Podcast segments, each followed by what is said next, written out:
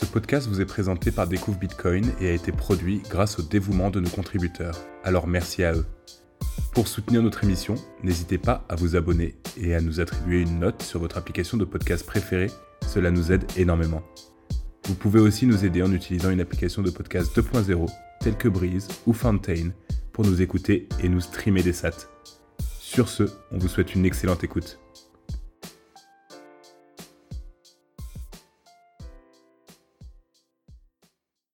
Bonsoir à tous et bienvenue pour le 35e épisode du Space Cake. Euh, ce soir, euh, c'est encore euh, l'été, on est en plein juillet, du coup on continue notre, série spéciale, on va dire ça comme ça, Summer Cake. Du coup, c'est un format un peu plus light pour l'été, enfin plus light, plus light en, sujet peut-être, pas en durée. On a, voulu faire court la semaine dernière, on a fini encore à 2h, 2h30, mais bon. Du coup, voilà. Euh, comme d'hab, on a Kibevox qui nous a posé pas mal de questions. On a Whitcoder qui nous a posé aussi une question euh, auquel- à laquelle on va répondre. On va peut-être parler des, des scriptors, de Silent Payments.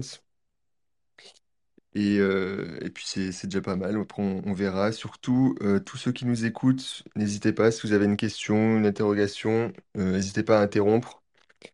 Il n'y a pas de problème à nous interrompre. Nous, on est contents, on répond aux questions, tout ça, c'est c'est très sympathique. C'est un format qui est fait pour être, euh, pour être- qui pour être interactif, même si souvent euh, on est, on est juste nous quatre. Mais surtout, euh, n'hésitez pas même, à- même à demander la parole maintenant, comme ça vous êtes prêts, euh, vous êtes prêts euh, à intervenir. Surtout, n'hésitez pas. Du coup, euh, et Sosten nous a rejoint. Salut Sosten. Salut, Salut Sosten. vous allez bien? Hello, ça va, tranquille. Ça va et toi? Ouais, bon écoute, euh, pareil, tranquillement, hein. Là c'est le mois, c'est la, l'accalmie, euh, l'accalmie estivale. Enfin non, pas, pas pour moi en fait, mais, euh, mais pour tout le monde autour de moi en tout cas. On peut peut-être commencer par, euh, par facile, parler des, des vanity adresses. Ça vous va? C'est une des questions de Kibevox. Du Yes. coup, il demande en quoi consiste une attaque par vanity sur, Bit- sur Bitcoin et comment s'en protéger. Et on peut peut-être d'abord expliquer qu'est-ce que c'est euh, qu'est-ce que c'est une vanity adresse pour mieux comprendre ce que c'est une attaque par vanity. Enfin, ce qu'il appelle une attaque par vanity. Quelqu'un veut s'y coller ou, ou je- j'explique? Bah, moi je peux, mais après si tu veux expliquer, vas-y, sinon je peux, je peux Ouais, je, faire. je- hein. je vais juste expliquer vite fait la- ce que c'est une, une vanity adresse. En gros, c'est générer plein de clés privées aléatoires jusqu'à tomber sur, une adresse qui, contient une certaine chaîne de caractères. Par exemple, je pourrais essayer de chercher une, adresse qui commence par euh, en enlevant les caractères qui sont pas dans, la base en question, mais mettons ça de côté. Du coup, c'est ça, c'est on va, pour simplifier, on va dire générer plein d'adresses aléatoires jusqu'à se trouver une adresse qui correspond à certains critères euh, qu'on donne, euh, qu'on donne au programme. Et, euh, et du coup, je pense que quand, euh, quand Kibevox parle d'attaque par vanity, euh, c'est un peu différent. Enfin, c'est- c'est- non, c'est... Ouais, ok. Non, c'est pareil, Ouais, c'est c'est- non, c'est- c'est c'est- pareil, c'est- exactement c'est un pareil. cas C'est particulier. en fait, euh, c'est quelqu'un qui va essayer de euh, régénérer une ad- les premiers ou les derniers caractères d'une adresse pour essayer de, sûrement de, de tromper, euh, tromper, euh, tromper quelqu'un qui envoie des bitcoins parce que généralement, c'est c'est conseillé de, de toujours vérifier euh, les premiers, les derniers caractères euh, d'une adresse à laquelle on, fait une transaction. Tout simplement pour vérifier qu'il n'y a pas eu de, de, je sais pas, de, de malware au niveau du copier-coller, qu'on ne s'est pas trompé, tout ça, même s'il y a une checksum. Il faut absolument toujours vérifier, vérifier l'adresse quand vous la, quand vous la copiez-collez. Et euh, du coup, ouais, ce, genre d'adresse, euh, enfin, ce, genre d'attaque, c'est justement de générer des adresses qui possèdent les mêmes premiers ou derniers caractères pour, dans le but de tromper, euh, de tromper l'envoyeur. J'avais jamais pensé à ça, mais ouais, je pense qu'il y a moyen d'escroquer des gens avec ça. Après, faut, faut calculer très vite, quoi. Entre le moment où il copie et le moment où il colle. euh, Non, je pensais plus, euh, je pensais plus il y a quelqu'un avec une marque un petit peu connue qui a une vanity sur laquelle il reçoit des, donations ou peu importe, et moi je vais faire euh, une autre vanity qui va ressembler, avec la même la même série de caractères à la fin. Et puis je je sais pas après ça peut ça peut pas marcher tout seul, mais si c'est inscrit dans un une escroquerie plus comment dire plus sophistiquée, plus complète, bah ça ouais oui ça peut marcher. Enfin tout seul ça marchera pas, mais si je fais un faux site, par exemple, si c'est à l'intérieur d'une tentative de phishing, après ça devient un petit peu compliqué, mais, euh, mais c'est vrai que ça peut être un vecteur d'attaque en fait. Ouais, mais tu pourras pas faire matcher la somme de contrôle, a priori. Bah non, mais si, euh, si c'est les premiers caractères, je, je sais pas, après j'ai jamais fait de vanity address, mais c'est les premiers caractères en général qu'on va essayer, qu'on va essayer d'avoir, je crois, non? Non, mais en fait, la, la somme de contrôle, tu peux la miner comme tu mines une adresse, en fait.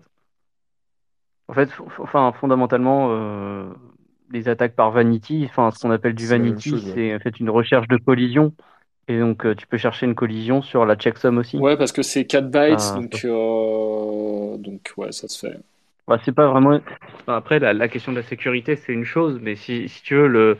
ce que tu vas juger, c'est à quel point tu veux ressembler à, à, la chose que tu veux imiter, et finalement que ce soit des bytes de la checksum ou des bytes euh, normaux qui sont couverts par la checksum, c'est la même chose. C'est tu te, en termes d'intensité de, calcul, c'est le même euh, la même quantité de calcul qu'il va falloir euh, euh, utiliser pour pouvoir trouver cette ouais, qualité de réplication quoi. Et salut Kevin, bienvenue au Space Cake, c'est marqué. Salut. Salut. Yo. Ouais, donc moi, je voulais juste, euh, je voulais juste ajouter à ça que, euh, en fait, la façon dont c'est utilisé, euh, c'est pas en temps réel euh, les attaques. C'est plutôt, tu vas faire un malware, puisque en général, tu, tu fais bien une attaque sur, bah, sur le copier-coller. Donc, tu es censé infecter déjà ta victime, enfin son PC. Et du coup, ton malware, il a déjà des milliers, enfin des millions d'adresses qui ont été pré-générées. Et du coup, selon, euh, bah, selon ce que tu copies dans, dans, bah, ton, dans, ton, dans ton cache, euh, il va remplacer ça par une des adresses qu'il a déjà euh, dans sa liste pré-compute. Donc en gros, c'est juste que ton malware, il a déjà des millions de combinaisons possibles et il va remplacer par la plus proche qu'il a déjà en mémoire. Make sense. Bah oui, c'est sûr que ça, ça fait beaucoup plus sens que essayer de la générer en temps réel. Ouais, Qui me mais paraissait un peu tiré par les cheveux. ouais. ça veut dire que ça n'a rien à voir avec les vanity address par contre. En fait, c'est, c'est, je sais pas si j'avais jamais entendu le terme vanity attack. Je comprends très bien comment ça marche, mais en fait, ça n'a rien à voir avec les vanity address. Ouais, j'avais jamais entendu ce, ce terme-là. C'est c'est qui l'a utilisé. Mais, euh, mais, en, mais en soi, c'est euh, c'est un peu faire du vanity de générer pour atteindre une, une certaine chaîne de caractères. C'est- Je peux comprendre qu'on qu'on l'utilise euh, dans ce cadre-là. Mais effectivement, générer des millions d'adresses à l'avance et puis euh, essayer de choper celles qui, qui s'en rapprochent le plus, euh, c'est c'est smart. Mais je crois que ça a été documenté, hein, des attaques qu'on réussit comme ça d'ailleurs. hein. Euh, il me semble, je me rappelle avoir déjà vu des tweets de gens qui avaient perdu des bitcoins comme ça, où en fait le, le wallet software il a été infecté et puis et puis du coup effectivement ça minait à l'avance des adresses. Donc je pense que ça, ça marche vraiment hein, comme attaque. Donc il faut bien vérifier la totalité de l'adresse, euh, ne pas hésiter à, à vérifier des, des caractères au milieu à des places complètement, euh, complètement aléatoires au milieu de l'adresse, euh, vérifier que les caractères sont, sont les mêmes, euh, qu'on retrouve bien des séries de caractères identiques. Faut pas vérifier que le début et, et la fin, quoi. Putain, les mecs, faut pas me faire ça, ma parano. hein. Je suis c'est parano comme ça, vous êtes en train de me rendre encore plus parano. Non, mais il doit y avoir quand même une limite euh, sur le, euh, sur le nombre de caractères, quoi. Euh, si tu regardes les, je dis une bêtise, mais là, sur l'exemple qui nous a été donné, c'est juste les deux premiers caractères si on prend pas en compte le préfixe et euh, les quatre derniers, qui en l'occurrence sont sur la checksum, mais les quatre derniers. Bon, y a, je pense qu'en général, quand on vérifie, on vérifie quand même plus que cinq caractères, même si on vérifie que le début et la fin. Parce que du coup, au plus tu veux prendre de caractères, au plus c'est compliqué. Donc j'imagine que le malware, il doit limiter. Bien sûr, c'est évidemment que, évidemment que tu peux pas, euh, tu, évidemment qu'il peut pas répliquer la totalité de l'adresse, à moins d'avoir, euh, enfin, s'il y arrive, en tout cas, ça veut dire qu'il a trouvé ta clé privée, quoi. Donc, euh, mais, donc oui, effectivement, la totalité de l'adresse va pas matcher, donc il y a une limite. Mais après, la, question de dire oui, mais il y a une limite, donc c'est pas la peine de tout vérifier. Bon, bah, malheureusement, le problème, c'est qu'en disant ça, bah, en fait, se- selon le niveau à quel point selon les, hypothèses que tu fais au départ sur est-ce que le mec euh, c'est un virus qu'il a depuis des mois dans son ordinateur ou est-ce que c'est un truc euh, qui vient de choper, bah en fait le nombre de caractères à vérifier est pas le même. Donc euh, bon, par prudence, je dirais faut faut quand même essayer de vérifier la totalité de l'adresse, même si je sais bien qu'en pratique c'est c'est difficile, mais faut faut vraiment faut surtout faut essayer de disséminer un peu ces vérifications parce que faut pas vérifier à un endroit où l'attaquant s'attend à ce qu'on vérifie. Et en général, euh, bah, du coup, un truc qui est ni vraiment au début, ni vraiment à la fin, ni vraiment au milieu, bah, il y a moyen qu'il n'ait pas cherché à, faire du vanity à cet endroit-là, et donc du coup, bah, les caractères vont pas matcher. C'est ça, il n'y a, pas besoin de vérifier l'entièreté de l'adresse caractère par caractère, mais vous, cherchez euh, deux, trois fois trois caractères euh, dans l'adresse et puis ça suffit, quoi.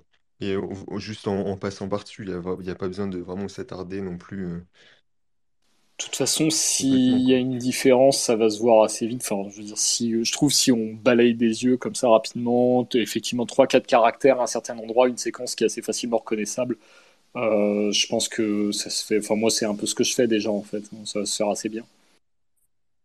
Ouais, mais faut, faut vraiment faire l'effort de regarder un peu au milieu aussi, quoi. C'est juste que sinon, par réflexe, tu regardes vraiment que le début et Non, la non, mais c'est ce que faut, je faut dis. pas oublier de faire un peu le C'est ce que je dis, c'est tu balayes. ouais. Ouais, c'est ça, balayer. euh. Mais si tu regardes toute la checksum, c'est suffisant si tu la regardes la checksum dans l'intégralité. Ouais, bah Euh, non, Non, pourquoi? tu- Ouais, parce oui, que remarque, ouais, c'est vrai que c'est que le début checksum, H sur un. la Ouais. checksum, elle a la, elle a la, l'entropie de la, de son, de sa longueur, quoi, en bits. Donc, euh, c'est pas Hmm, forcément ouais. beaucoup, en fait. Enfin, surtout, par Et exemple, dans base ça- ça te 58, protège de, de quelques erreurs euh, de, dans l'adresse, quoi. Ça te protège pas de que ce soit complètement une autre adresse avec la même checksum. Ça, ça te protège pas d'une recherche active de, de faire une adresse identique, mais qui est pas la bonne, quoi. Et je suis en train de réfléchir, mais sur les adresses Segwit, étant donné que c'est du BCH, ça change quelque chose ou pas non, Euh, en termes de peut- peut-être de calcul, ça, ça change rien. en En, besoin en de termes, calcul peut-être. en termes de, en termes de coût de calcul pour faire une vanity adresse, ça change rien.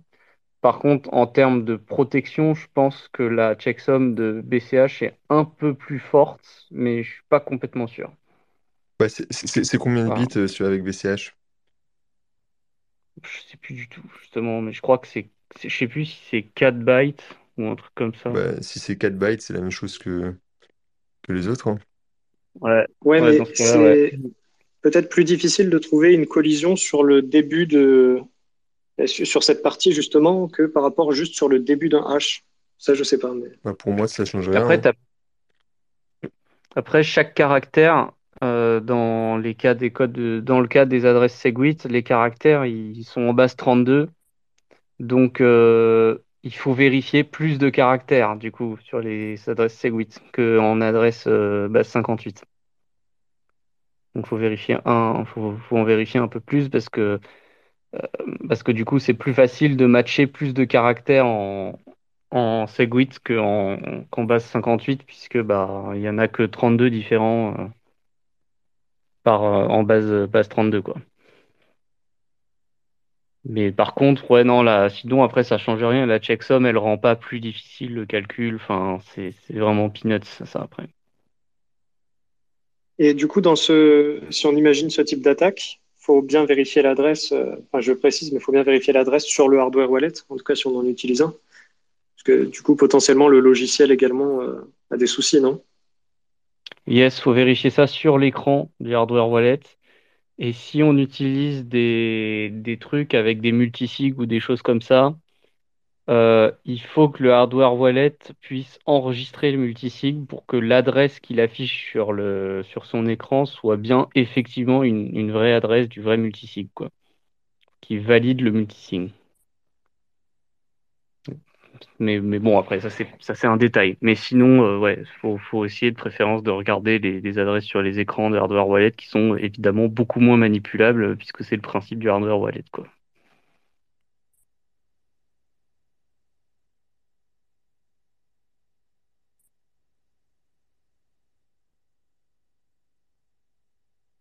Bah, très bien, on passe à la suite. Quelqu'un veut intervenir euh, à propos de ça? Non, mais juste s'il y a des questions, n'hésitez pas à demander la parole, à monter au fur et à mesure. Bon, après, les questions, ça commence à partir sur Tao. Est-ce que vous êtes prêt à partir sur Tao? Enfin, Taproot Assets.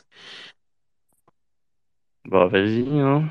Vous voulez pas Alors. répondre à l'autre euh, d'abord? moi, per- moi, perso, ça m'intéresse plus parce que je sais pas du tout ce que c'est qu'un VPSBT. Donc, euh... Bah, c'est Tao. Ah C'est Non, on peut parler c'est- d'autre c'est- chose. sinon. Non, mais les, les VPSBT, c'est juste un, un, un joli nom euh, de Taproot Assets pour, euh, pour dire qu'ils rajoutent des champs exprès pour Tao dans le PSBT. Ouais, alors sachant que si je dis pas de conneries, il y a déjà plein de champs qui sont prévus Oui, oui, oui, oui, explicitement ou implicitement pour euh, des usages, euh, enfin voilà, où on met un peu ce qu'on veut dedans. Donc, euh, Ouais, c'est pour ça que je dis que c'est du bullshit. C'est c'est du marketing euh, à la Lightning Labs. Bah, on retrouve ça dans RGB aussi, évidemment, où, euh, où on rajoute, euh, on rajoute plus de choses dans le PSBT, justement, pour ce qui est de la validation du côté client. Euh, donc euh, là aussi, dans, dans, dans RGB, il y a des, des, des PSBT qui sont augmentés, entre guillemets, avec des, des informations pour euh, spécifier quelles informations sont commit lors de la transaction pour, pour RGB. Bah, c'est exactement pareil dans Tarot, puisque Tarot, c'est littéralement RGB, quoi. ouais. Mais rebrandé. Alors sa- sachant que là, ce qu'on est en train de dire, on est, on est d'accord que c'est juste des PSBT complètement normaux, Oui, enfin oui. conformes au, voilà, c'est juste qu'il y a des champs qui sont prévus justement pour mettre de la data arbitraire. Bon bah, Non, mais les utilisent, c'est fait compris, pour. ce sont des virtual PSBT, putain, Oui, j'ai du mal, j'ai du mal avec ces trucs-là. J'ai du mal avec ces trucs-là. Bon, bah, allons-y, hein. On va quand même pas dire non à Kibevox. Alors, si j'ai bien compris, le projet Taro a été renommé Taproot Assets. Et ces Taproot Assets permettent d'émettre sur la blockchain Bitcoin des actifs pouvant être transférés via le Lightning Network. Alors, première question. Pourriez-vous expliquer en quoi consistent les Taproot Assets et quelle est la différence avec RGB? Deuxième question. Est-ce que euh, ces deux projets sont concurrents ou bien sont-ils compatibles?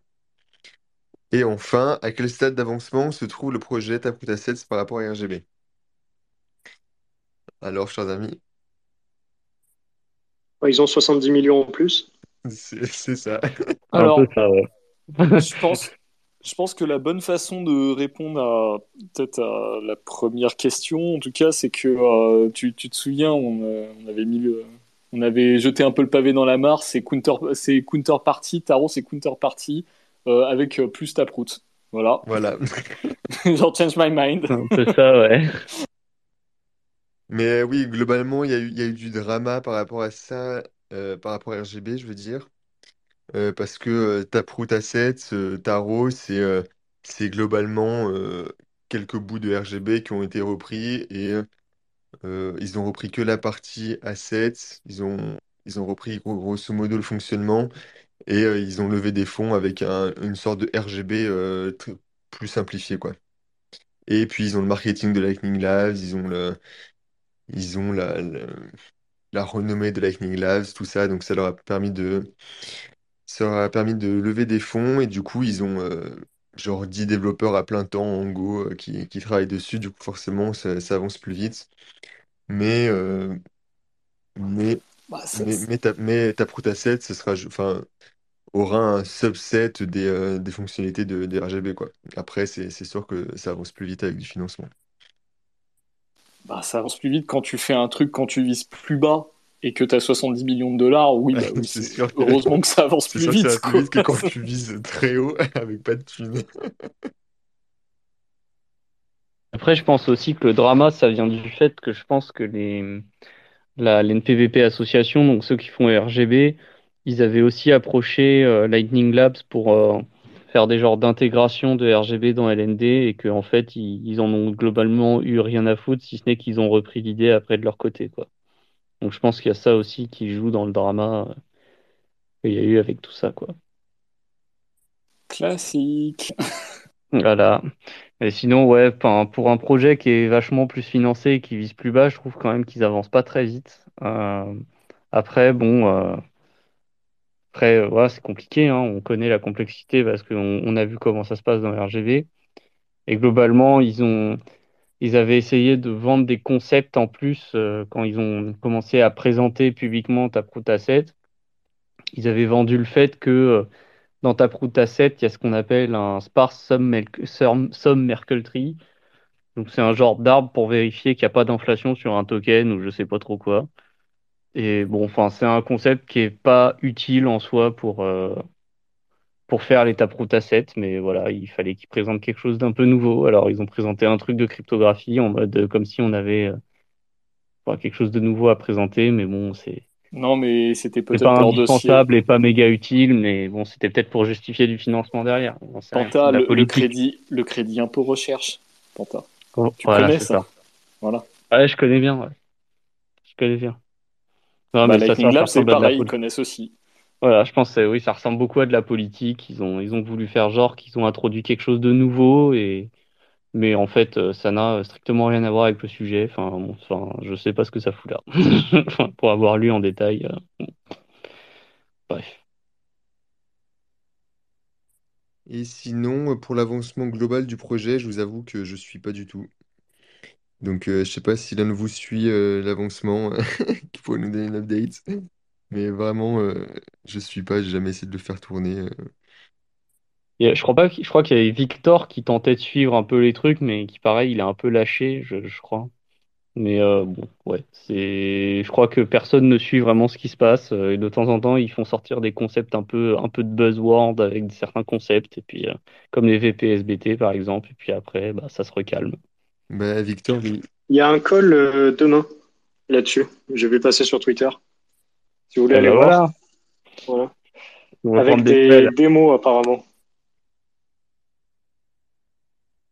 Il faudrait qu'on refasse nos démos RGB d'ailleurs, euh, on n'y a pas pensé. Il faut que je rebuild mes images Docker et puis que je réessaye. Euh.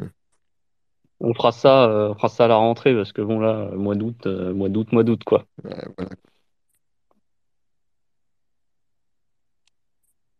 Bon, est-ce que quelqu'un a une question précise sur Tarot ou est-ce qu'on peut passer à un autre sujet?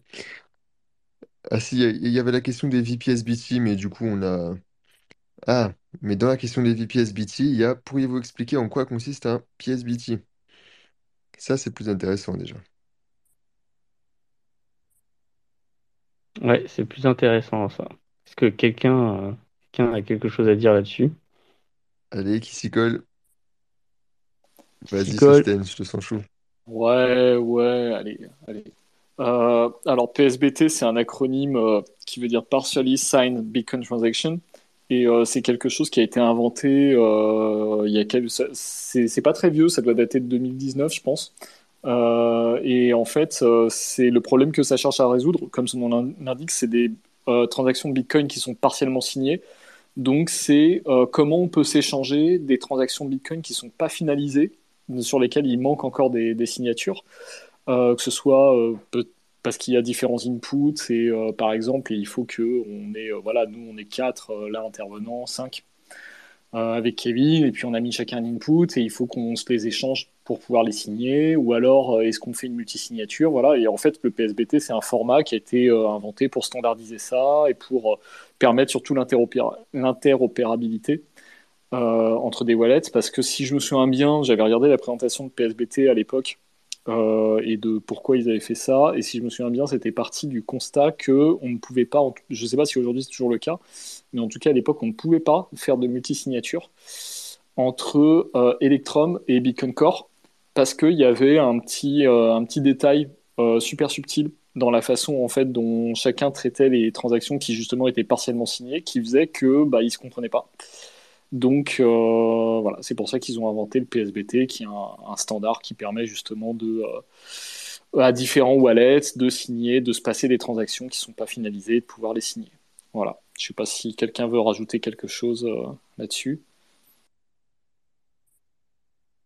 Bah ouais, c'est le même, même sentiment que j'ai eu. Effectivement, c'est bien 2019, je crois. Enfin, en tout cas, c'est sorti dans Bitcoin Core ça, ils, ont, ils ont commencé le travail en 2019 et ça s'est achevé en 2019, en tout cas le, le boulot de d'intégrer ça dans Bitcoin Core et puis c'est bah, rapidement devenu un standard parce que je pense qu'il y avait un vrai besoin euh, parce qu'effectivement sinon euh, t'étais pas t'étais pas garanti de pouvoir faire fonctionner des, des wallets ensemble.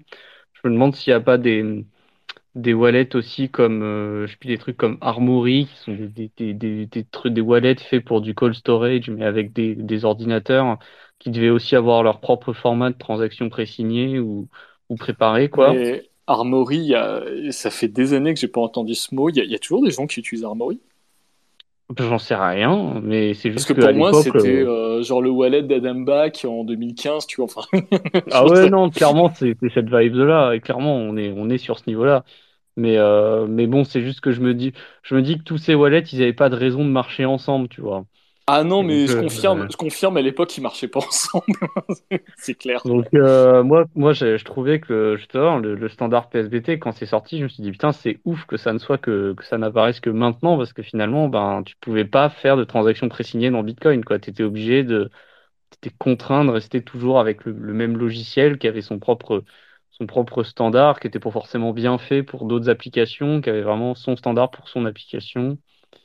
Euh, ah non, mais le, le, PSBT, ça répond à un vrai. Mais moi, je trouve c'est c'est super. Hein. Enfin, ça répond à un vrai besoin et euh, c'est à une vraie utilisation. On peut faire. Et puis là, ce qu'on disait avec les VPSBT, c'est qu'il y a des champs qui sont euh, qui sont plus ou moins arbitraires à l'intérieur, qui sont prévus. Voilà, on peut mettre si on a un protocole qui est un petit peu différent et qu'on a besoin d'informations en plus, bah on, les rajoute dedans. Enfin, je veux dire, c'est vachement bien fait, hein. c'est pratique, c'est très pratique. Bah ouais, clairement. Donc, euh, bah, c'était quand même une sacrée, euh, sacrée évolution, je trouve, euh, très sous-cotée, à mon avis. Parce que, voilà, on parle de Lightning, on parle de tout ça, mais finalement, sans les PSBT, il y aurait pas mal de, de pourtant on-chain qui serait assez difficile à mettre en place quand même. Donc bon, je pense notamment toutes les transactions collaboratives où tu as besoin de pré-signer et que quelqu'un d'autre signe après. Enfin, c'était quand même compliqué de mettre ça en place quoi. Bon là, ça devient beaucoup plus simple quand même. Ça, ça, me fait en fait, ça me fait penser une petite question. Est-ce que les protocoles euh, de CoinJoin euh, utilisent PSBT ou est-ce qu'ils ont un format comme ils n'ont pas besoin d'être interopérables, ils en ont peut-être pas besoin, mais euh, je sais pas. Je me dis qu'il y en a peut-être certains qui l'utilisent par commodité quand même. Ou, je pas trop fait Est-ce que John l'utilise par exemple ou je, je pense pas, mais je crois pas, qu'il le supporte. Je crois pas qu'il le supporte. Non. Non, je pense vraiment que ça a été juste adopté au niveau des wallets, pas au niveau des protocoles.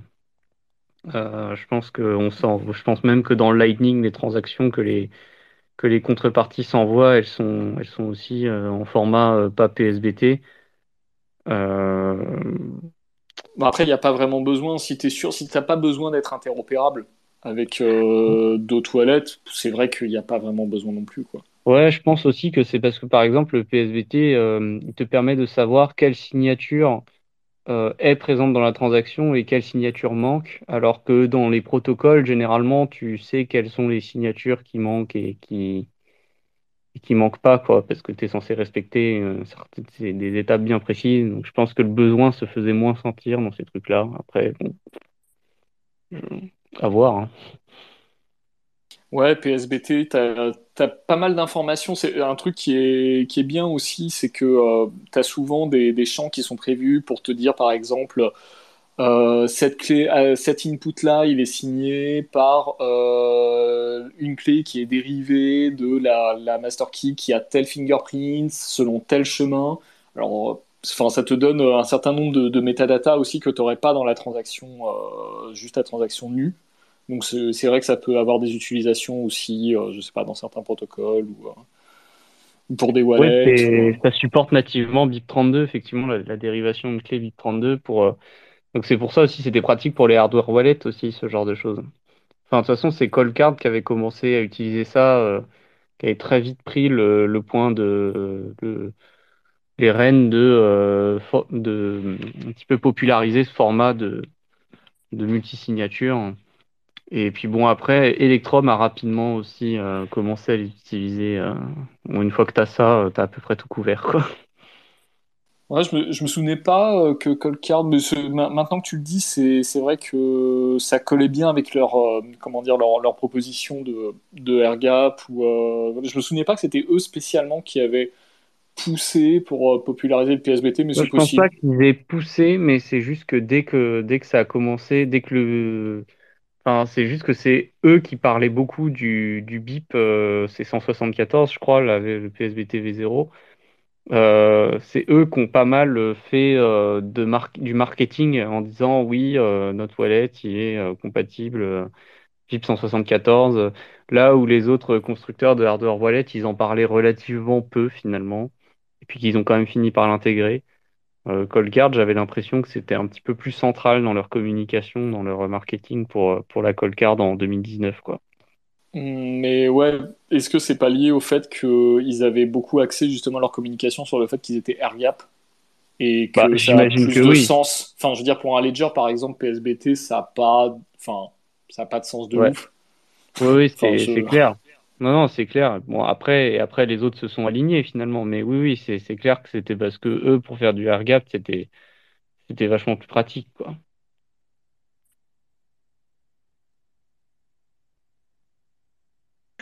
Ben, ça nous ferait une. euh, Vas-y, vas-y.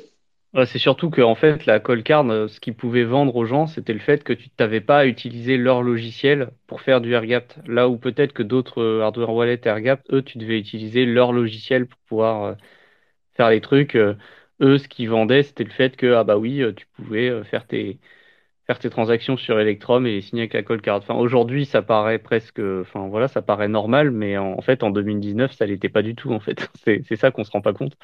Donc euh, donc, euh, je pense que eux, ils ont beaucoup incité dans leur marketing là-dessus, et c'est pour ça que moi, j'en ai principalement entendu parler via, via le marketing de Coldcard, finalement. Puis bon, après, euh, 2020, euh, ça a commencé à être adopté un peu partout, et 2021, c'était normal d'utiliser des PSBT, quoi.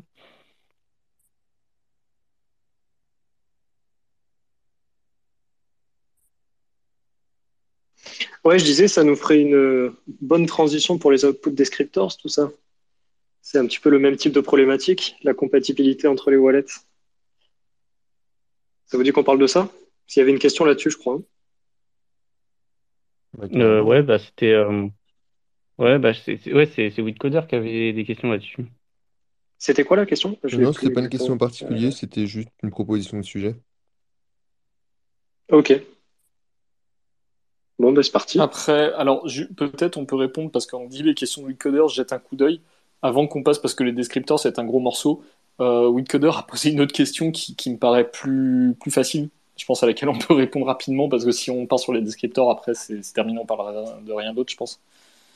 C'était sur euh, les TX0 euh, dans Whirlpool. Et euh, est-ce qu'on peut créer des messages signés à partir des UTXO des TX0 sur Whirlpool pour prouver que les régulateurs suisses sont indéniablement stupides et que la travel rule ne sert à rien Bon, alors je pense sur la deuxième partie de la question, euh, on peut dire que déjà que c'est overkill. En fait, je veux dire, les régulateurs suisses ou autres sont indéniablement stupides et la travel rule ne sert à rien, c'est une évidence absolue. Mais euh, concernant la première partie de la question sur les TX0 sur Whirlpool, euh, je pense que techniquement, enfin, après, j'ai jamais, j'avoue, j'ai jamais essayé, enfin, parce que ça m'a jamais traversé l'esprit. Je sais pas s'il y a quelque chose qui est prévu dans Samurai pour le faire. Ça n'a pas grand intérêt non plus, à vrai dire. Mais euh, techniquement, je vois pas pourquoi ce serait pas possible. Enfin, je sais pas si l'un de vous a déjà essayé, mais euh, Alors, moi, je dirais que techniquement, bah, c'est pas impossible, c'est juste une signature avec la clé publique de, l'UTXO, quoi. Après, politiquement, je pense que Samurai va juste pas te laisser faire ça, en fait. Déjà déjà ouais, non, mais ça a aucun intérêt, on est d'accord. Non, non, mais bon, tu sais, tu sais, il y avait eu ce drama pendant une période là avec les wallets euh, qu'implémentait AOPP là, le, le, le, le machin, le standard de signature euh, de message pour prouver que tu possèdes des UTXO, histoire de bien doxer tout ça au, sur les plateformes d'échange là. Euh, ils avaient fait tout un, enfin, t'avais euh, T'avais euh, les, les, les Cuckboys qui, qui suivaient et qui implémentaient ça un peu partout. Et puis après, t'avais Samurai Wallet qui disait euh, les gars, euh, jamais on va jamais on va jamais laisser nos, nos users faire ça. Enfin, jamais on va implémenter ce genre de merde. Donc déjà de base, se dire faire ça avec des UTXO qui sont en sorte qui, qui, qui sont censés rentrer dans une TX0. Enfin, de base, ça fait perdre de l'anonymity set et tout quoi. Donc euh, je veux dire pourquoi? Enfin, genre je les vois très mal laisser les gens faire ça facilement. Maintenant, théoriquement, il y a, a absolument rien qui l'empêche et, un wallet normal qui, connaît les chemins de dérivation et qui peut dériver les clés, il n'y a aucune raison qu'il puisse pas euh, signer des messages euh, qui prouve qu'on possède, qu'on a possédé en tout cas, les outils EXO dans une TX0, quoi. Mais et de toute façon, en fait, de base, le protocole d'enregistrement des outils EXO pour le mixing, bah, il utilise ça. On, utilise, on doit signer la dénomination de la poule euh, dans, dans, le protocole de Samurai, on la signe avec la clé publique du, de, l'adresse de, de l'UTXO pour prouver qu'on on est bien euh, une personne capable de signer l'UTXO, signer le, une transaction pour, pour le CoinJoin. Quoi. Donc, euh, donc oui, techniquement, il n'y a, y a absolument aucune impossibilité. Après, bon, bah oui, la question de est-ce que c'est intelligent de faire ça, bah oui, non, c'est clairement, ça, ça sert à rien. Quoi. Mais bon, je ne sais pas quel est l'objectif exact euh, derrière. J'ai pas très bien on compris te dit, le point. On te dit prouver que les régulateurs suisses sont stupides. c'est ça. Ouais, mais je vois pas, je vois même pas, je vois même pas en quoi le fait d'être capable de signer ce genre de truc prouverait que les régulateurs sont stupides. Enfin, j'ai pas compris le sens, euh, le, le, sens du propos. Je, je, sais pas. Je pense que c'est pas, c'est pas nécessaire à vrai dire. Mais bon. Ouais, c'est peut-être euh... si on te dit, euh, je sais pas si tu as un, un UTXO, que tu veux l'envoyer sur un exchange et qu'on te dit, ouais, mais attends, ton UTXO il est passé par un mixeur, euh, on sait pas d'où il vient, autant c'est du trafic de je sais pas quoi. Bah, du coup, tu peux être en. Je dis pas que c'est bien, mais tu peux le signer à l'entrée et donc révéler l'historique précédent euh, avant le CoinJoin, avant la session de CoinJoin. Peut-être que c'est ça. Ouais, ok, mais dans ce cas-là, pourquoi pas signer carrément euh, les outils EXO que tu as mis dans la, la TX0, quoi. Tu vois. Enfin bon, bref. De toute façon, ça, c'est revient à peu près, ça, revient à peu près au, ça reviendrait à peu près au même, j'imagine. Ouais, ça dépend, ça euh, dépend du nombre d'outils EXO que tu as dans ta TX0, quoi. Mais oui, bon, de toute façon, oui, c'est débile, mais euh, ok. C'est- Théoriquement, c'est possible. C'est un peu, je pense que c'est un peu compliqué parce que déjà, tu es à peu près sûr que les, les wallets qui implémentent Whirlpool vont pas te laisser euh, signer des messages pour ces, ces clés-là. Parce que bah, c'est pas terrible pour les protocoles, quoi. Mais, euh, mais sinon, techniquement, bon, bah oui, c'est po- c'est possible, quoi. Après, euh, Ouais, si, il y a une option hein, dans Samurai. Je suis dessus là. Signer le message. Sign Ouais, mais- message using your wallet private key. Ouais, mais using your wallet private key, ça veut pas dire euh, utiliser la clé euh, des outils EXO dans tu peux TX0. choisir. Euh, si, si, alors justement, tu peux choisir une adresse spécifique. Donc là, il, y a, euh, il te donne tous les comptes, euh, bit 49, bit 84, et après, tu as Whirlpool Segwit Premix, Whirlpool Segwit Postmix. Euh, Ok, donc c'est possible Voilà. du coup. et Whirlpool Segwit Bad Bank même. Euh, hop, on va essayer. Premix.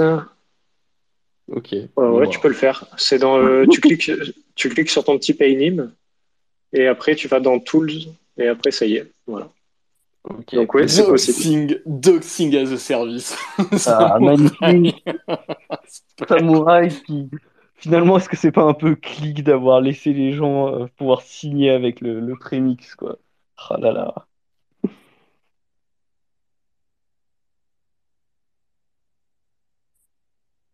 Mais dans tous les cas, en fait, si tu veux signer euh, des UTXO qui viennent de, enfin, avec une clé privée qui correspond à une adresse qui est dans le compte de dépôt, euh, c'est le compte de dépôt, c'est le compte classique. Donc c'est même pas les comptes spécifiques dans Whirlpool.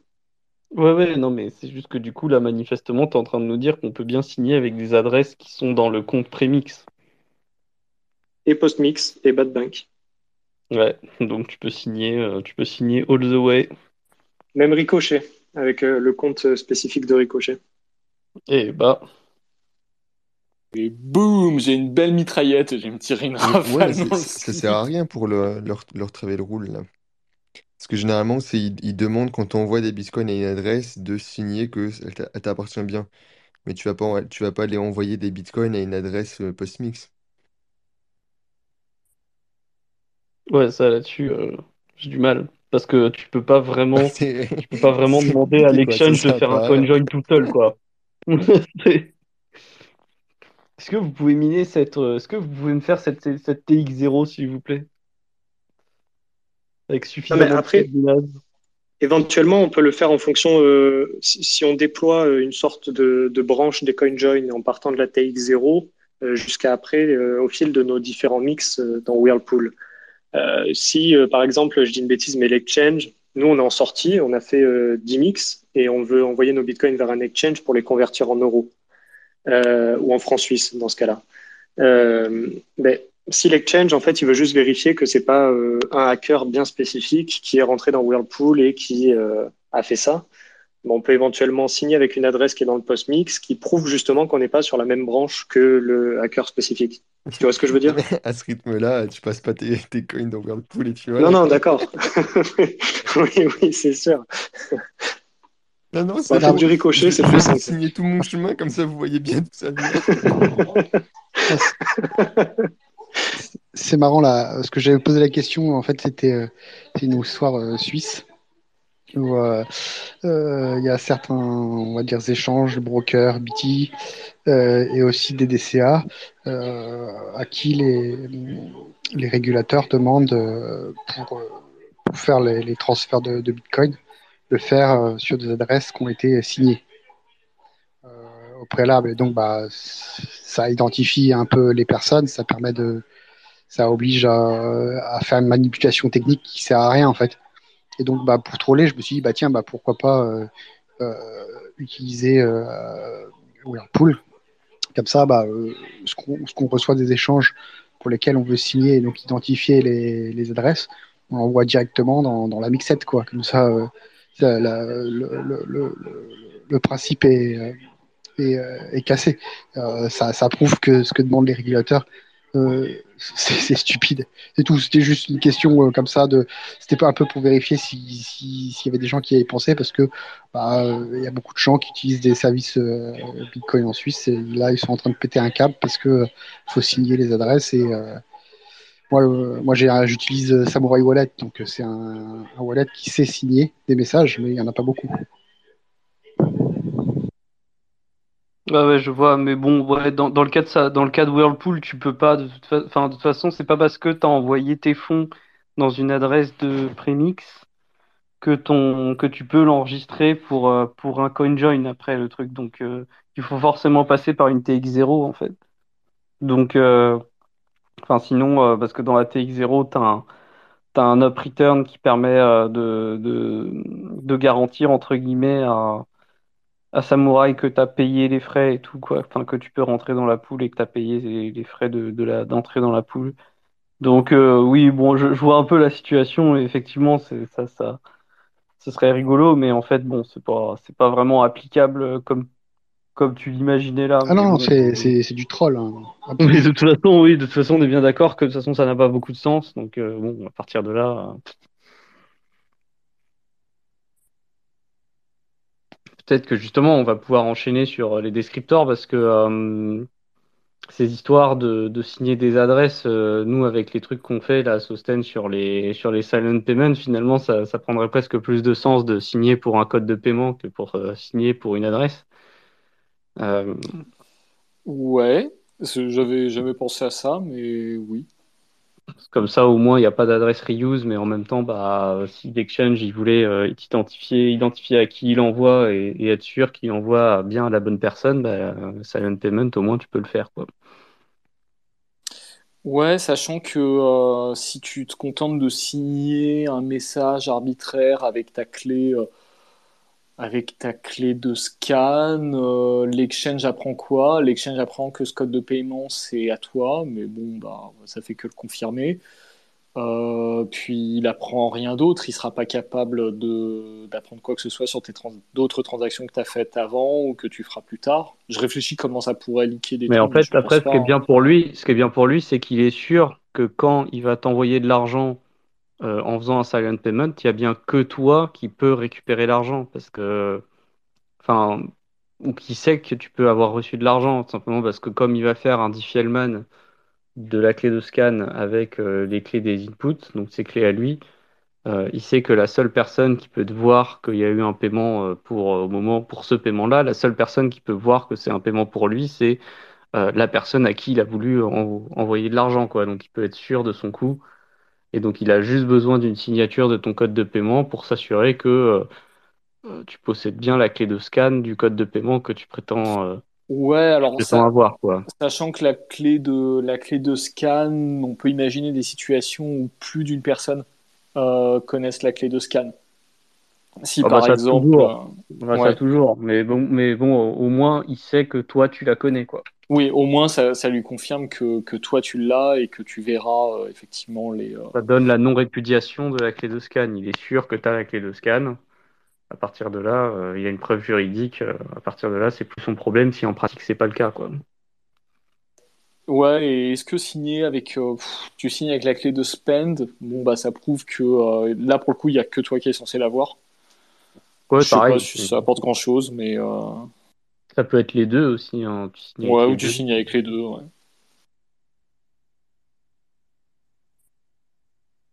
Et est-ce que finalement la question c'est est-ce qu'on a vraiment envie de signer des messages arbitraires avec des clés Bitcoin, enfin pour prouver euh, qu'on pour prouver qu'on qu'on les a quoi? Bah non, on n'a pas envie, mais après, si, euh, si un service euh, le demande euh, et qu'on n'a pas le choix, euh, bah, on aimerait être capable de le faire quand même, quoi. Mais bon. Là- ça revient au c'est quoi le BIP 322 sur le nouveau modèle de signature euh, qui permet aussi de prouver euh, la possession des fonds et euh, en rapport avec justement des échanges, etc.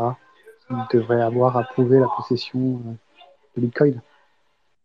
Après, là, c'est un poil différent parce que finalement, ce que C'est vrai. dans le cas que tu dis, euh, c'est plus, c'est pas que je possède des fonds, c'est prouver que les fonds que l'exchange va envoyer vont bien arriver à la personne qui, qui demande à récupérer ces fonds. Parce que sinon, bah, ils n'ont pas moyen de, de prouver qu'ils ont bien envoyé les fonds à la bonne personne. Euh, donc, euh, te c'est pas du tout pareil. Ouais, c'est pas du tout la même logique, c'est pas une preuve de réserve ou une preuve de fond, c'est vraiment euh, juste que l'exchange puisse dire juridiquement, garantir juridiquement que il a bien envoyé les fonds à la bonne personne, qu'il a honoré ses engagements, et que si la personne dit non, non, je les ai pas reçus, bah non, c'est incontestable, elle les a vraiment reçus, quoi. Euh, c'est impossible qu'il en soit autrement. Et, euh, et que c'est son problème si elle a perdu sa clé, etc. Tu vois. Je pense qu'il y a de ça. euh, Après, là, je, fais un, je fais un homme de fer, entre guillemets, en disant ça, parce que bah, c'est du coup, en fait, c'est plus une contrainte que les exchanges veulent s'a- veulent s'assurer de bien avoir délivré le service qu'ils veulent, alors que bon, on le sait que c'est pas que pour dire qu'on a bien rendu service à la personne, mais aussi pour euh, euh, traquer un peu son historique de transaction. Euh, mais bref, au- au moins avec un code de paiement, bah, tu, tu, forces pas la réutilisation d'adresse, mais en, ayant une signature du code de paiement, tu peux quand même garantir juridiquement que la personne elle est censée être en capacité de récupérer ses fonds, euh, et que si elle n'est pas capable, c'est que bah, elle n'a pas fait son taf correctement. Euh, et, et du coup, là, c'est bien, au moins, ça te fait pas réutiliser l'adresse. Après, c'est justement, c'est pourquoi je disais que ça pouvait faire transition avec les, descripteurs, parce que justement, on a toutes nos réflexions en ce moment avec Sosten sur, euh, sur les silent payments, là, depuis que euh, il est rentré en contact avec Josie pour, euh, pour euh, bah, essayer de comprendre un peu comment ça a évolué et comment, euh, comment aujourd'hui ça devient beaucoup plus intéressant que quand on a fait notre space il y a un an.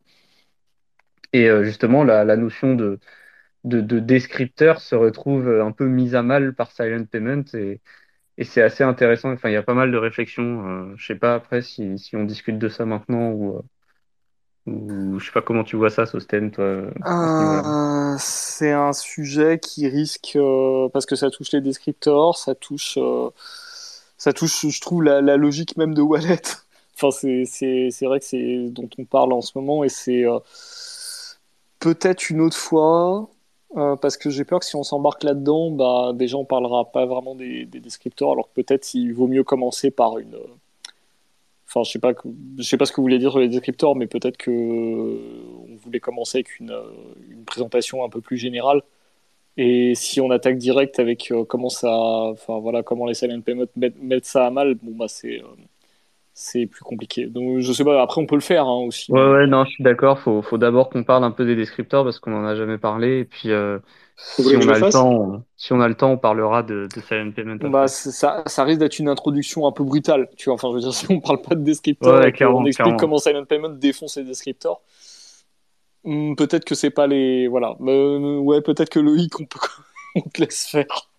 Allez, parce que moi, je suis pas non plus brute technique là-dessus, donc euh, mon explication sera douce.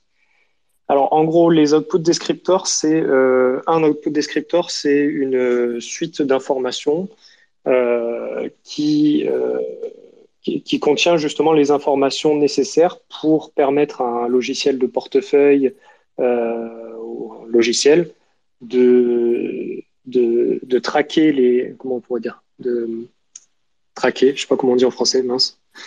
Euh, ouais, traquer. Suivre, de, ouais. de suivre, suivre. Voilà, merci. De suivre les, les adresses qui sont en rapport avec ce, avec ce portefeuille et savoir quelle signature il faut donner, quelle clé il faut utiliser pour signer sur ces adresses exactement.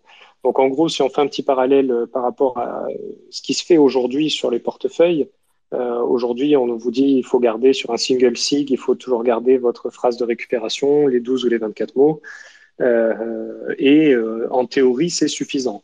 En réalité, c'est pas vraiment suffisant parce qu'il faut savoir également euh, où se trouvent dans l'arbre de dérivation les clés privées qu'il faut utiliser. Et cet arbre de dérivation, ça peut être tout et n'importe quoi. Tout à l'heure, on parlait de Whirlpool. Whirlpool, dans les chemins de dérivation, euh, ça part en, euh, un peu n'importe comment. Les comptes Whirlpool, ils finissent avec des, des, index de clés qui sont à 2 millions. Donc, ça peut vite être compliqué. Du coup, il faudrait en théorie également garder les, les, chemins de dérivation. Et en fait, quand on utilise d'autres types de scripts, quand on utilise par exemple du multisig, il faut également conserver d'autres informations supplémentaires. Euh, donc, c'est pas très clair.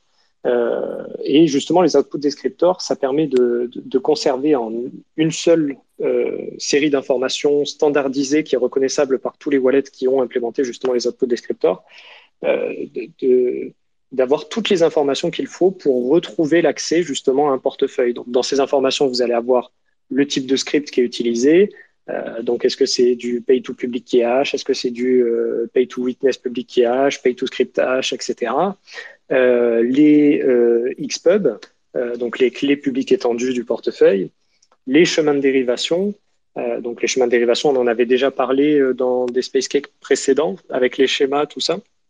Donc les chemins de dérivation, c'est en fait à chaque fois qu'on fait une dérivation depuis la clé maîtresse, quel index est utilisé pour, pour dériver la clé enfant.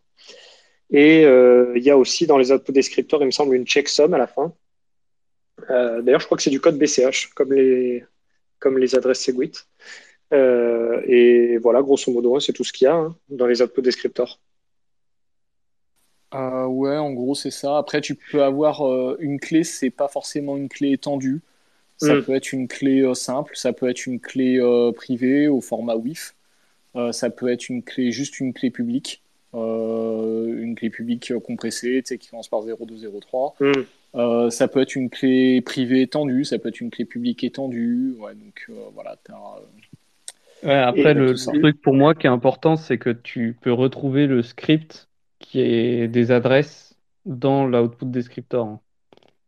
Genre, euh, ça gère les multisigs, ça gère. Euh, euh, je sais plus si ça gère les time locks, mais en gros, tu peux.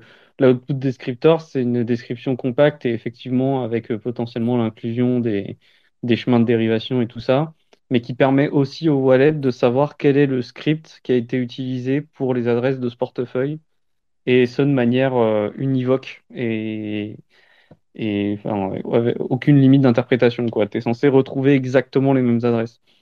Euh, et je dis ça parce que, bah, par exemple, pendant pas mal de temps, c'était tu pouvais pas faire un multisig entre Electrum et Bitcoin Core parce que, par exemple, les clés euh, de multisig n'étaient pas dans le même ordre en fonction de si c'était Electrum ou Bitcoin Core. Dans Bitcoin Core, il, faisait, euh, il respectait exactement euh, l'emplacement des clés, c'est-à-dire que quand tu avais Xpub 1 et Xpub 2 pour un multisig 2 of 2, euh, il mettait euh, les clés de l'Xpub 1 en premier dans le script, puis les clés de l'Xpub 2. Et donc, ça donnait une certaine adresse. Alors que dans Electrum, quand tu avais euh, deux Xpub pour faire un multisig, ben, il ordonnait les clés en fonction bah, du nombre euh, que, représente la clé, du nombre qui représente la clé, la clé publique. Ce qui faisait que des fois, bah, c'était pas la clé de l'Xpub 1 qui arrivait en premier, mais de la clé de l'Xpub 2. Or, bah, comme tu as interverti euh, les clés publiques dans le script, mais quand tu prends le hash du script, ça donne pas le même résultat, et donc du coup, ça donne pas la même adresse. Et donc du coup, tu te retrouvais une fois sur deux à pas avoir exactement la même adresse, et donc tu retrouvais pas tes fonds. Euh, et donc les outputs descriptors, ça permettait aussi de clarifier euh, bah, comment fallait ordonner les clés, comment, comment le script était reconstruit exactement. C'était aussi ça, c'était une manière de représenter des scripts de plein, de tout un portefeuille d'adresses de manière compacte. Alors, euh, je crois que tu m'avais euh, après, euh, pardon, après Loïc, je te laisse parler, mais juste pour finir là-dessus, je crois que tu m'avais dit c'est le justement le sorted multi. C'est un opérateur de descriptor qu'ils ont ajouté dans Core spécialement. C'est pour, la, pour faire face à la situation que, que tu viens de décrire. C'est, on est d'accord, c'est ça. Tu, tu je crois que tu m'avais expliqué déjà. Ouais, bah voilà. Ouais, en fait, par défaut, tous les tous les autres wallets, ils, ils font du sorted par défaut. Et c'est juste que bah, dans Core, euh, ils avaient fait du. Quand ils ont fait des descriptors, comme c'était Bitcoin Core qui a le premier commencé à utiliser les descriptors, euh, ils, avaient pas, ils avaient fait un descriptor multi, euh, mais ce descriptor était, prenait les, les, les clés littéralement dans l'ordre et ne les, re, les, les réordonnait pas. Et effectivement, le sorted multi permet de, régler la situation. Ouais, je voulais juste rajouter par rapport à la présentation simple des output descriptors. Euh, l'objectif du coup derrière pour monsieur et madame tout le monde, c'est qu'on puisse dire euh, quand vous utilisez Bitcoin en self-custody, vous avez uniquement euh, deux informations à retenir. ça va être là où les phrases de récupération, comme actuellement en fait.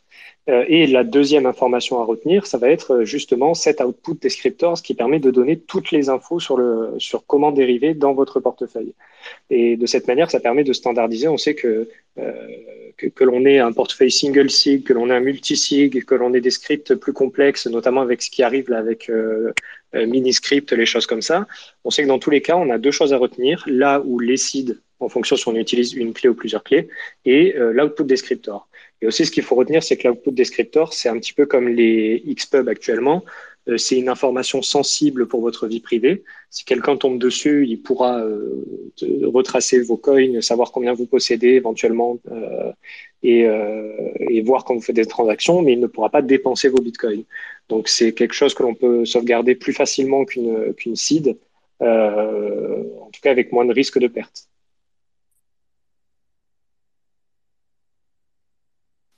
Ouais, c'est une sorte d'XPub améliorée parce qu'il y a le script dedans, quoi. Ouais, en fait, j'étais en train de me dire, même la seed, tu pourrais ne pas garder, je pense pas que ce soit une bonne idée, hein, mais tu pourrais ne pas garder la seed.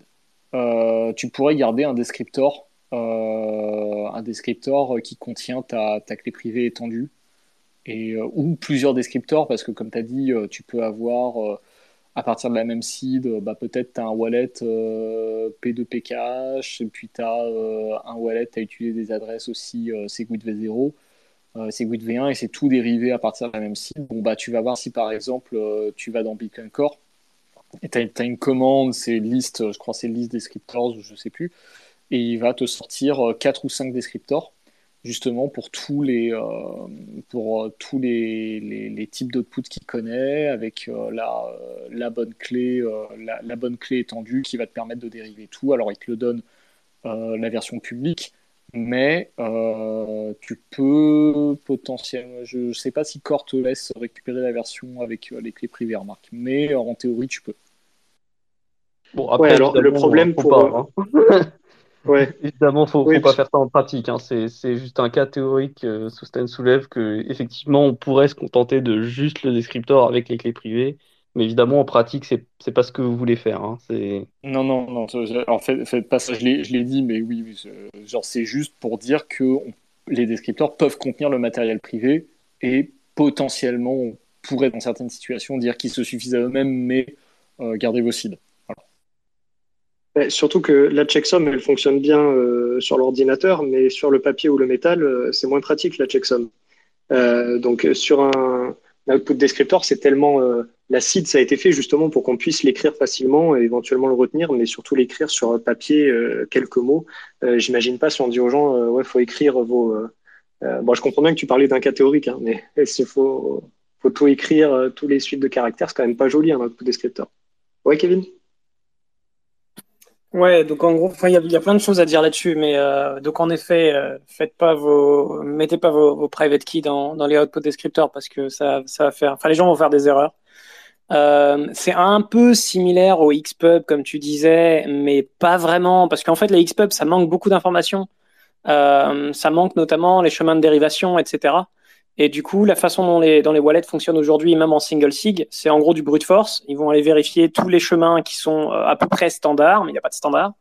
Donc euh, les chemins utilisés par les autres wallets, et puis euh, ben tu espères que euh, que, que, que ta mnémonique, en gros, bah, elle correspondait à un chemin standard, parce que quand on écrit nos 12 ou 24 mots, euh, on écrit très rarement, enfin quasiment jamais le cas, euh, les chemins de dérivation qui correspondent. Et du coup, bah, les gens se rendent pas compte, mais, euh, mais on peut quand même facilement perdre les fonds euh, si on garde pas ces chemins de dérivation. Et du coup, bah, le descripteur, il sert à ça. Euh, il sert à être bien plus que juste une expub. C'est, euh, ça montre vraiment comment retrouver ces fonds, pas juste sur la blockchain, mais aussi comment les signer. Donc avec quel chemin, quelle clé. Ça identifie, ça identifie l'origine des, des clés, donc quel, quel hardware wallet, etc. Euh, ou en tout cas quelle mnémonique. Donc euh, c'est super pratique. Euh, et puis ça devrait être utilisé aussi pour les wallets en single sig. C'est juste que on le fait pas parce que bah, les standards ont été pourris et puis on a appris aux gens que 12 ou 24 mots c'était suffisant, euh, alors que c'est pas le cas. Euh, voilà. Donc après, tu posais aussi vite fait la question sur les time locks. Enfin, quelqu'un mentionnait ça. Euh, donc oui, donc les descripteurs, malheureusement, il y a déjà en gros deux standards. Il y a les descripteurs et il y a les mini-scripts euh, descripteurs. Donc mini-script, c'est une extension euh, des descripteurs standards, mais bien sûr, ça reste des descripteurs. Donc euh, nous, euh, sur Liana, typiquement avec avec les time locks, bien sûr, on utilise des descripteurs. Il faut juste que ben les wallets que tu utilises avec soient compatibles avec Miniscript, en plus d'être compatibles avec descripteurs. Voilà.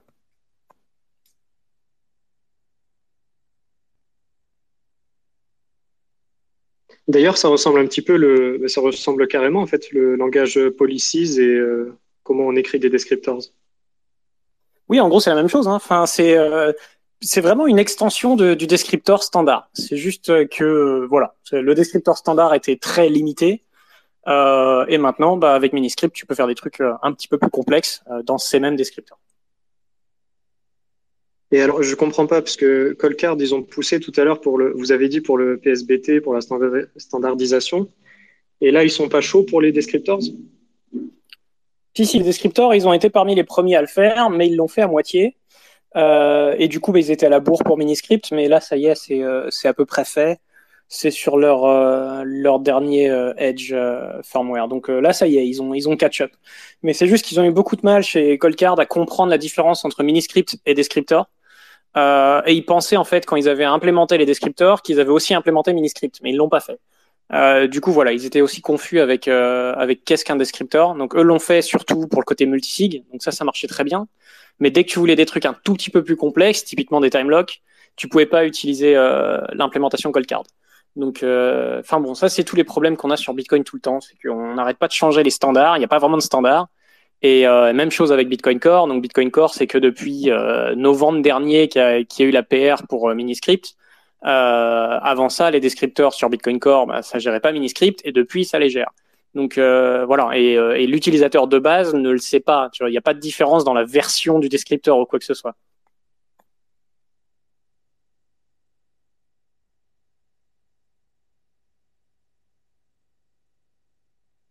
Si jamais vous avez des questions dans les auditeurs, n'hésitez pas à monter hein, sur les outputs descriptors, même sur Miniscript. Là, on a la chance d'avoir Kevin. Donc n'hésitez pas à monter.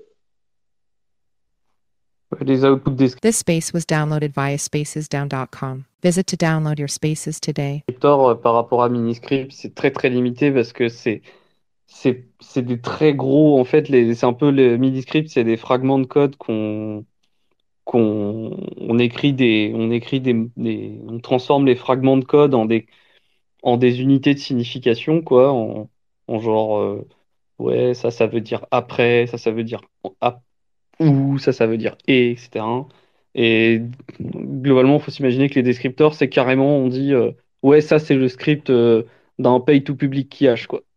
Et euh, ça c'est un script de multisig avec deux personnes trois personnes etc donc ça faisait vraiment des, des c'est vraiment des très gros fragments. Il y avait, on pouvait un petit peu les composer ensemble pour faire, pour dire, oui, euh, je veux un multisig mais wrappé dans un witness script hash parce que c'est un, c'est un, c'est un SegWit V0, etc.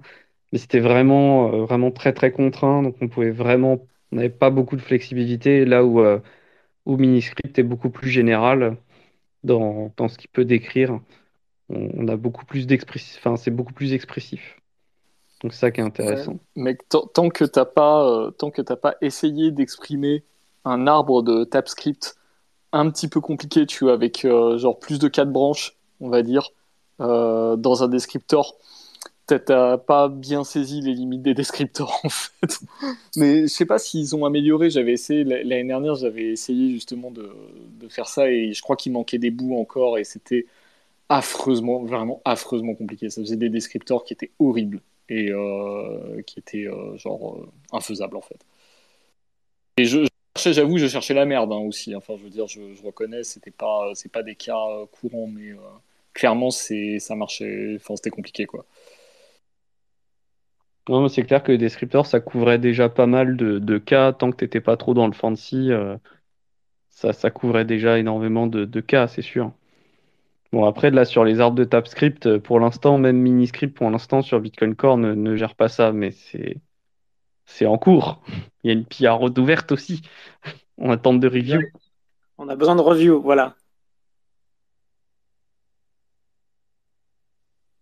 Bon, et ma- maintenant qu'on a dit ça, silent payment, Maintenant qu'on a dit ça, il faut tout arrêter.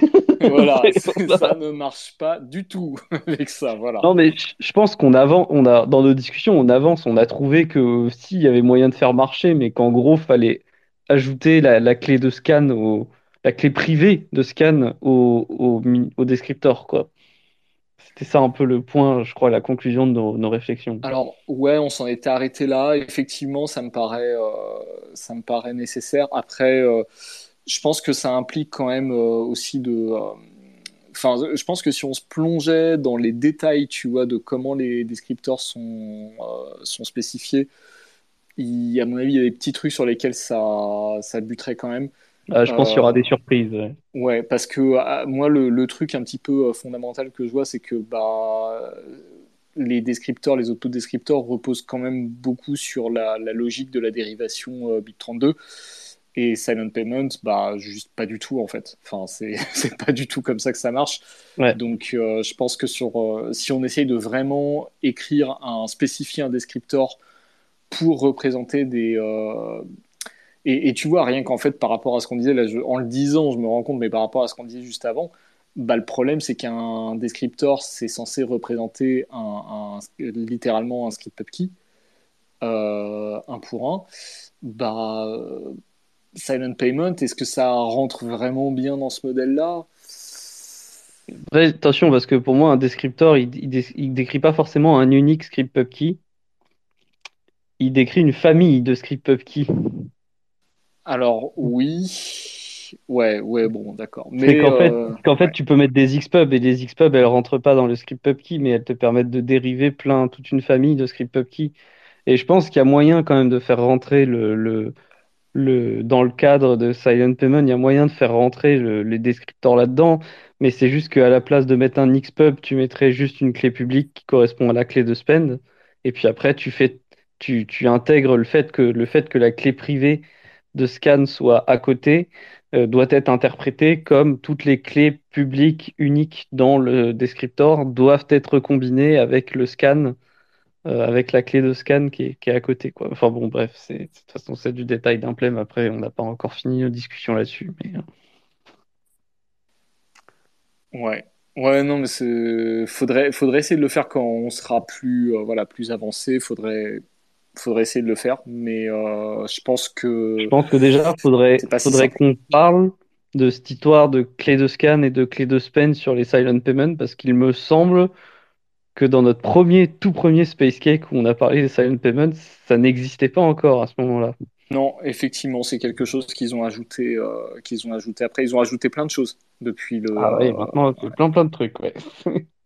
Euh, au point que là, là tu vois, je, je regarde l'heure, je me dis, c'est peut-être pas le bon C'est peut-être pas pour aujourd'hui, ouais. Ouais, vaut peut-être mieux le garder pour un Space Cake dédié parce que là, si on se lance là-dedans, on n'a pas fini. Ouais, je ferais bien un spa- un Space Cake dédié euh, là-dessus. Ouais, il va falloir, ouais.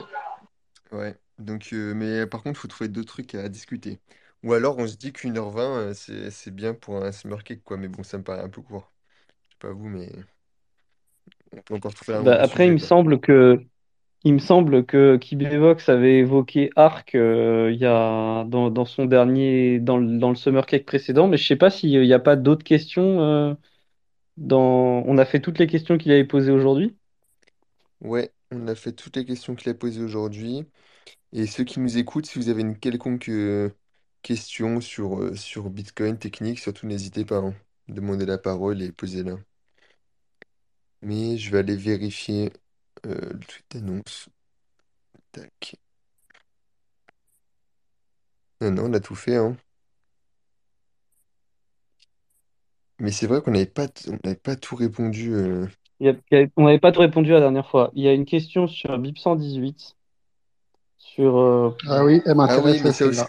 ça aussi c'est notre, euh, c'est notre space cake de rentrée, les Covenants. ouais, on voulait faire un space sur les sur les sur les Covenants, donc c'est vrai que peut-être qu'on n'avait pas répondu à cette question sur Mais en, vrai, en vrai, euh, t'es chaud, euh, go, go sur Arc, hein. Ça, ça nous prendra le reste du temps et puis euh, ça peut être intéressant. Ouais, ok.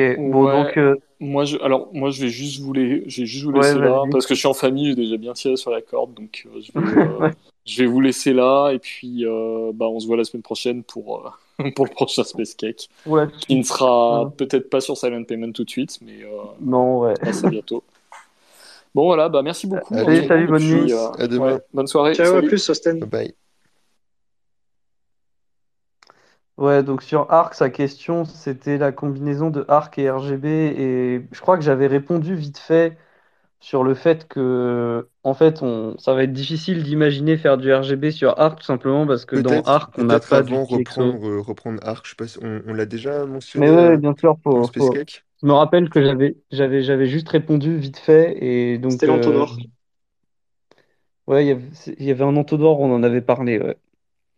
Mais en gros, Arc, euh, pour donner une idée de Arc, euh, en gros, euh, bah, jusqu'à maintenant, la manière qu'on a trouvé de faire du scaling, c'était globalement de se reposer sur des multisigs et de faire ce qu'on appellerait du, partage de propriété, c'est-à-dire pour, pour faire des paiements rapides, bah, on a besoin de partager la propriété des outils EXO et en renonçant à posséder complètement les outils EXO sur lesquels on a des fonds euh, et en les partageant avec d'autres personnes, eh bien, on va, on va pouvoir euh, faire des paiements plus vite parce que euh, bah, on n'a pas besoin d'attendre des confirmations on-chain. On peut juste faire des transactions qu'on va rendre révocables.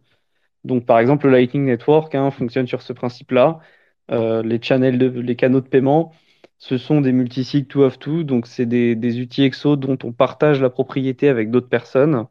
Et puis après, en connectant, entre guillemets, les, personnes euh, les unes à la suite des autres qui ont des, des outils EXO partagés, on arrive à faire des chemins de paiement qui permettent des paiements, euh, de synchroniser des paiements, euh, des, des changements de balance dans les, dans les outils EXO, de façon à payer quelqu'un de manière très rapide. Et donc tout ça, bah, ça a donné le, le Lightning Network, tout ça. Donc on voit que ça marche comme approche. Euh, et donc, euh, on a pas mal discuté du fait qu'on peut aller encore plus loin dans cette approche, mais que pour ça, il faut des soft forks, notamment, euh, il faut euh, Any Prevout qui permet de faire L2. Donc, on a aussi un Space Cake dédié sur L2. Donc euh, là, je, je redétaillerai pas. Euh, on redétaillera peut-être ça dans le Space Cake Covenant pour le coup. Euh, et donc notamment, ce que permet L2, c'est euh, par le fait que euh, rend symétrique le mécanisme de pénalisation et de transaction qui sont conservés par les différentes parties. Il permet de passer à plus que deux personnes par UTXO.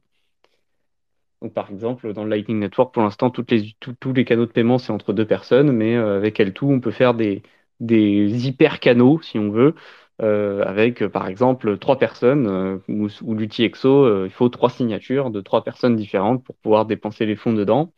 voire beaucoup plus, voire 100 personnes, etc. La, limite n'est plus vraiment le, nombre de personnes qu'on peut mettre dans une unité EXO, surtout depuis qu'on a Taproot et qu'on peut agréger, entre guillemets, agréger toutes les signatures via Musig. Euh, mais euh, la limite, c'est plus le fait que bah, plus il y a de gens, plus ça va être dur de se coordonner pour prévoir des dépenses euh, de l'outil EXO tel, qu'on le souhaite, à 100 personnes par exemple.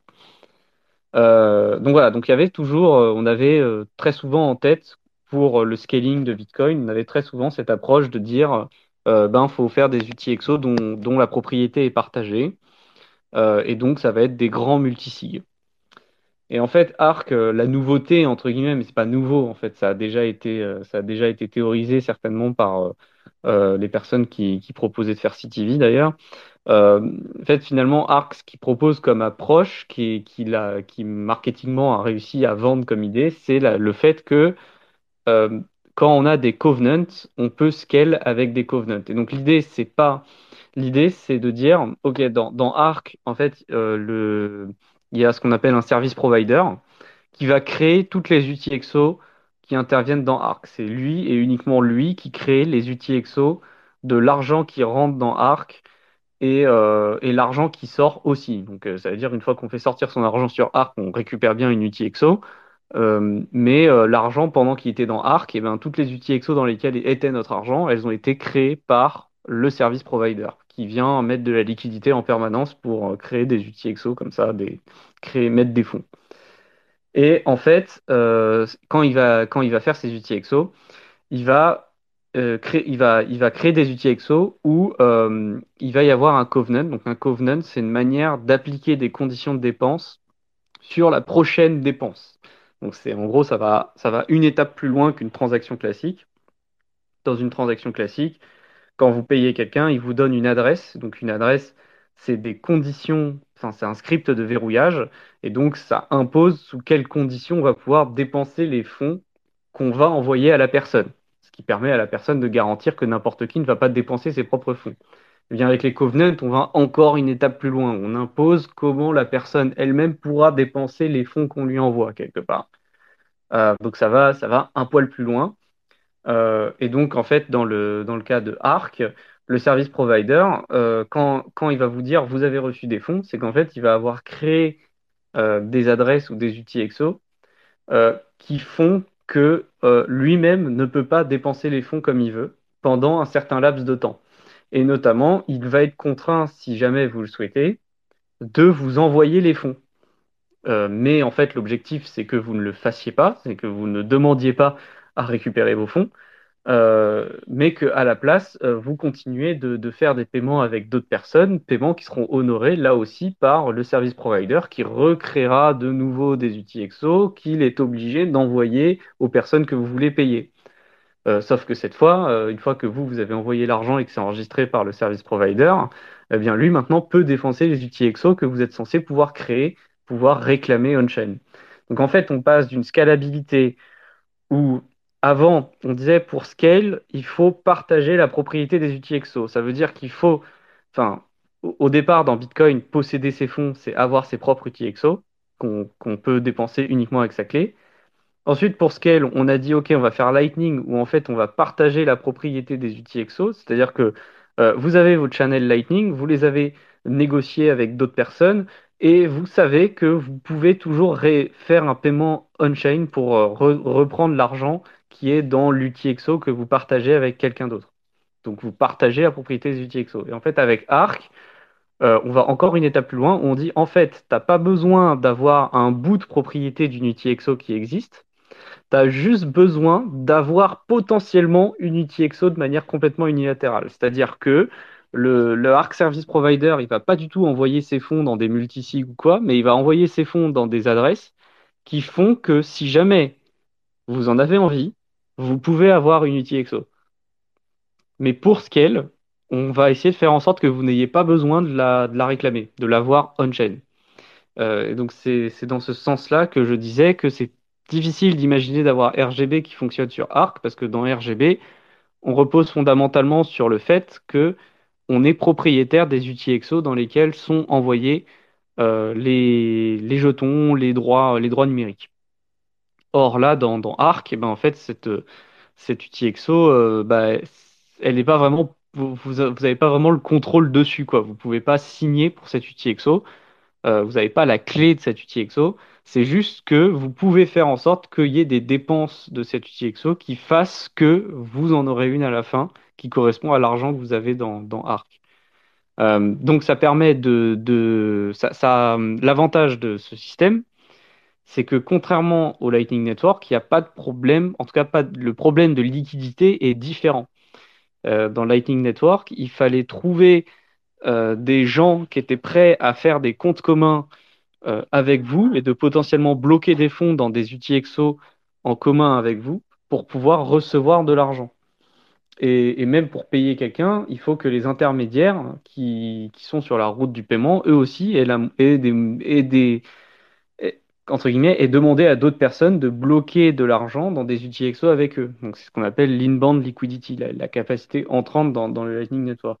Bien, dans Arc, il n'y a pas ce problème de l'inbound liquidity. Dans Arc, vous pouvez recevoir de l'argent via un service provider sans avoir besoin d'inbound liquidity.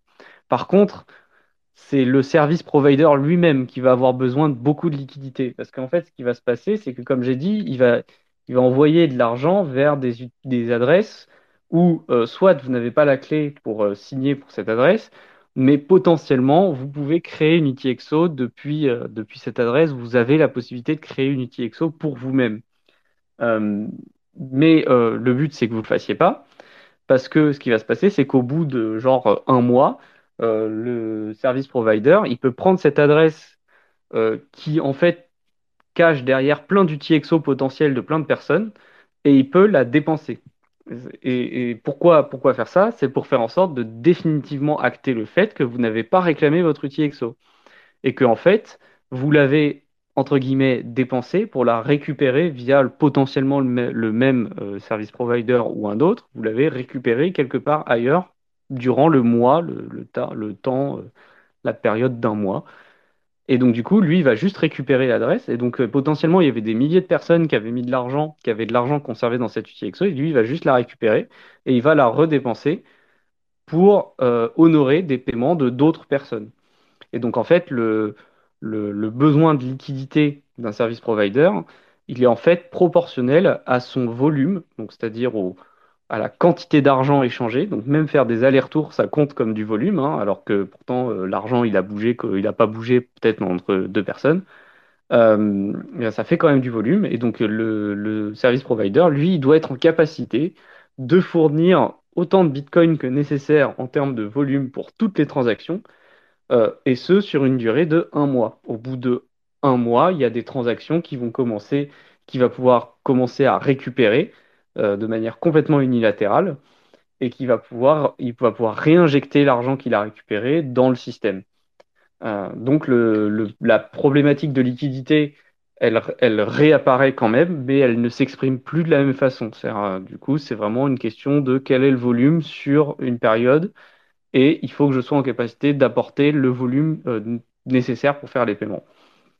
Euh, mais sinon, bah, c'est toujours, euh, enfin, il n'y a pas de, confiance particulière. Euh, le, service provider, le seul, le seul moment où quelque chose pourrait mal se passer, c'est quand vous recevez de l'argent de quelqu'un d'autre et que le service provider a créé votre outil, a créé l'outil EXO qui potentiellement vous permettra d'en créer une pour vous si besoin.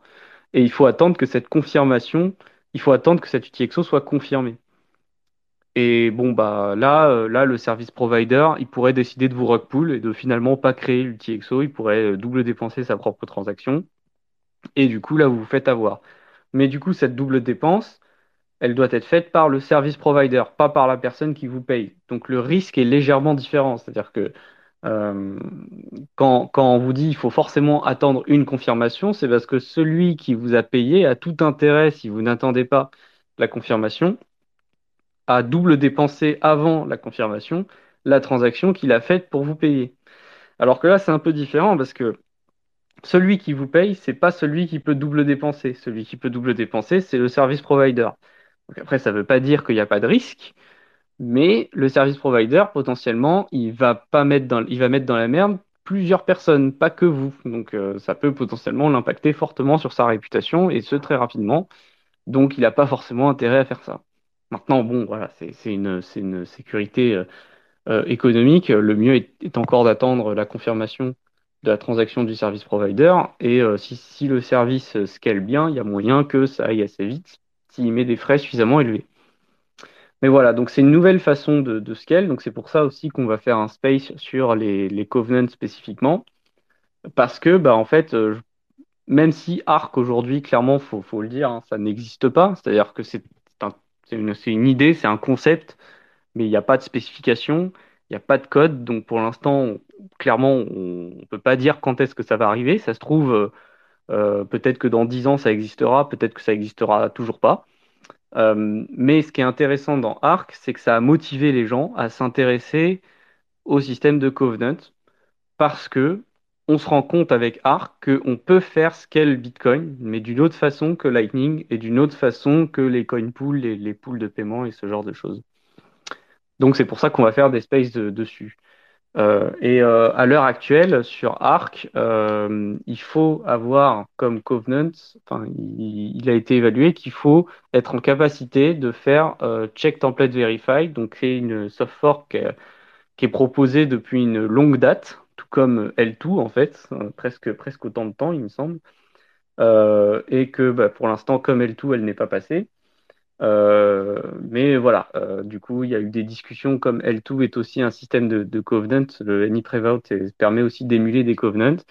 Euh, il y a eu récemment des discussions techniques sur comment modifier L2 pour lui permettre d'émuler, c'est-à-dire de simuler, de, reproduire le même système de blocage de fonds que Check Template Verify. Et donc, on aura l'occasion de revenir un peu plus en détail là-dessus plus tard. Voilà.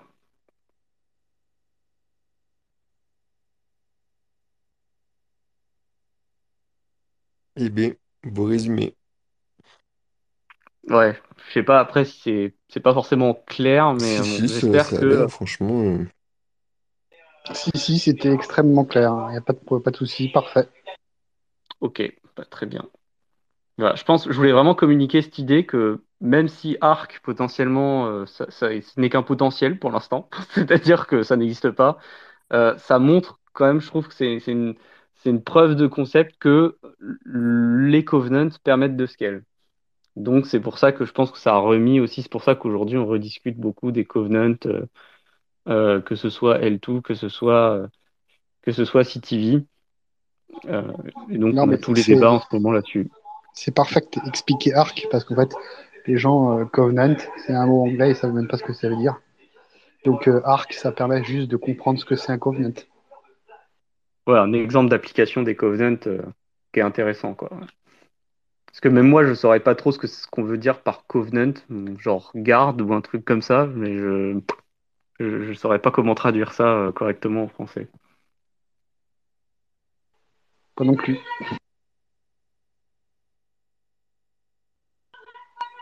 On n'en est pas rendu, hein. si on n'est pas capable de traduire ça en français. On a une demande de questions. Je viens d'approuver. Salut Jim. Yo, salut, vous m'entendez bien? Super, Ouais, merci. Salut les gars, bonsoir. Euh, merci Ponta pour euh, toute ton explication. Euh, moi, il y a, il y a juste un De point rien. que j'ai pas très bien compris. Je voulais avoir un peu plus de précision. C'est à quel moment, en fait, sur Arc, euh, il y a du coup des transactions on-chain dans tout le processus? Et ben en fait, il y en a une pour chaque à chaque fois qu'il y a une transaction quelconque, il y a forcément une transaction on-chain. Et c'est juste qu'en fait, elles sont batchées. Euh, donc en fait, bon, euh, dans, la présentation qu'ils font de Arc, euh, ils disent toutes les 5 secondes, mais peu importe, ça dépendra du, service provider. Mais en fait, il y a des rounds. Donc en fait, il va organiser des, des, régulièrement, il va dire, bon bah là, là, je vais faire une transaction on-chain. Donc si vous avez des paiements à réaliser entre vous ou avec quelqu'un d'extérieur, bah, il faut me le dire pour pouvoir rentrer dans le prochain, euh, dans la prochaine transaction on-chain que je vais faire. Et euh, en gros, par exemple, mettons que, mettons que quelqu'un te dit, euh, je veux t'envoyer de l'argent avec Arc. Euh, ben en fait, vous allez tous les deux attendre, euh, enfin attendre. En fait, vous n'allez pas attendre, vous allez commencer à faire euh, ce qu'il faut, mais c'est au moment où il y aura euh, un round de transactions on-chain par le service provider qui, qui, qu'il va y avoir une transaction euh, il va y avoir l'exécution de la transaction. Mais en fait, du coup, euh, celui qui veut envoyer l'argent, il va dire au Arc Service Provider, je veux envoyer de l'argent. Et je veux l'envoyer à machin. Bon, il le dit pas exactement comme ça parce qu'il y a un système de, de e-cash derrière, de blind signature, certainement. Enfin, je connais là là-dessus, clairement, pas assez de détails, donc je saurais pas dire exactement ce qui se passe, mais d'une certaine façon, le receveur va, l'envoyeur va dire au service provider, je veux envoyer de l'argent à machin. Machin, il a telle clé publique, donc il faut que tu fasses en sorte que ça lui envoie de l'argent. Et en gros, il, va faire ça et il va euh, révéler une information au Arc Service Provider. En tout cas, il va commencer à signer une transaction au Arc Service Provider qu'il ne pourra dépenser, que le Arc Service Provider ne pourra dépenser de son UTXO qu'il est censé être en capacité d'avoir. Le Service Provider pourra la dépenser que si euh, l'autre UTXO pour la personne qui est censée recevoir l'argent a aussi été créé. Donc en gros, c'est comme si je disais, euh, OK, euh, le service provider, il faut que tu fasses en sorte de créer une UTXO pour ce mec. Et à côté de ça, tu pourras ajouter cet autre UTXO qui ne sert à rien, mais que je vais te signer une transaction à l'avance qui dépense cet autre UTXO qui sert à rien, plus mon UTXO qui est censé m'être réservé, et tu pourras récupérer tes fonds avec. En fait, c'est une... donc, en gros, il y a, ce concept qu'on appelle le connecteur, en fait. C'est ça qui est, un, peu bizarre. Mais en gros, dans, dans, ce round, le Arc Service Provider, il va reconnaître que euh, il y a quelqu'un qui, veut envoyer euh, ces fonds-là vers quelqu'un d'autre. Euh, et il va et, donc en fait, ce quelqu'un d'autre, il va lui créer une UTXO. et il va ajouter une UTXO qui ne sert il va rajouter une petite sortie de transaction qui est infime et qui ne sert à rien, et il va renvoyer ça à celui qui veut envoyer l'argent et lui dire Ok, moi je veux bien envoyer l'argent, mais que si tu me signes une transaction qui dépense à la fois la petite UTXO qui sert à rien que je viens de créer et ton UTXO que, euh, que, que, tu t'es réservé dans mon, dans mon système. Euh, donc ça dépense depuis euh, deux transactions on-chain parce qu'en fait, le, gars qui veut envoyer de l'argent à l'autre gars, bah, lui aussi, il, avait bien reçu de l'argent auparavant par une transaction on-chain du service provider. Et donc, du coup, euh, eh ben, il va signer cette transaction pour permettre au Arc Service Provider de récupérer ses fonds directement depuis les fonds de l'envoyeur. Donc, en fait, l'envoyeur, c'est pas vraiment qu'il envoie son argent au receveur. En fait, c'est qu'il fait une sorte de transaction atomique. Il y a deux transactions qui se font en même temps. C'est première transaction, celui qui est censé recevoir de l'argent par l'envoyeur reçoit son argent, mais du service provider. Et euh, deuxième transaction qui se fait en même temps, euh, celui qui est censé envoyer l'argent va envoyer non pas au receveur, mais au service provider. Et on va rendre ça atomique en faisant en sorte qu'à la place d'envoyer l'argent à celui qui est censé le recevoir uniquement, le service provider, il va l'envoyer à celui qui est censé recevoir, plus une autre UTXO qui ne sert à rien, mais qui est par contre nécessaire pour pouvoir utiliser la transaction que l'envoyeur donne au service provider pour récupérer les fonds, euh, parce qu'elle va contenir cet input-là en plus et que la transaction, elle va être signée avec une signature qui couvre toutes les entrées. Donc, l'autre UTXO, si elle n'existe pas on-chain, eh bien, le service provider ne, peut pas signer cette même, même avec la signature du mec, il ne peut pas publier la transaction qui récupère les fonds de l'envoyeur parce qu'il y a, une entrée de cette transaction qui n'est pas on-chain encore. Euh, donc en fait, c'est une manière de rendre atomique le fait que l'envoyeur envoie son argent au service provider et que le service provider, lui, envoie son argent à celui qui est censé recevoir l'argent. Et donc c'est pour ça que le service provider, il doit en permanence amener de la liquidité.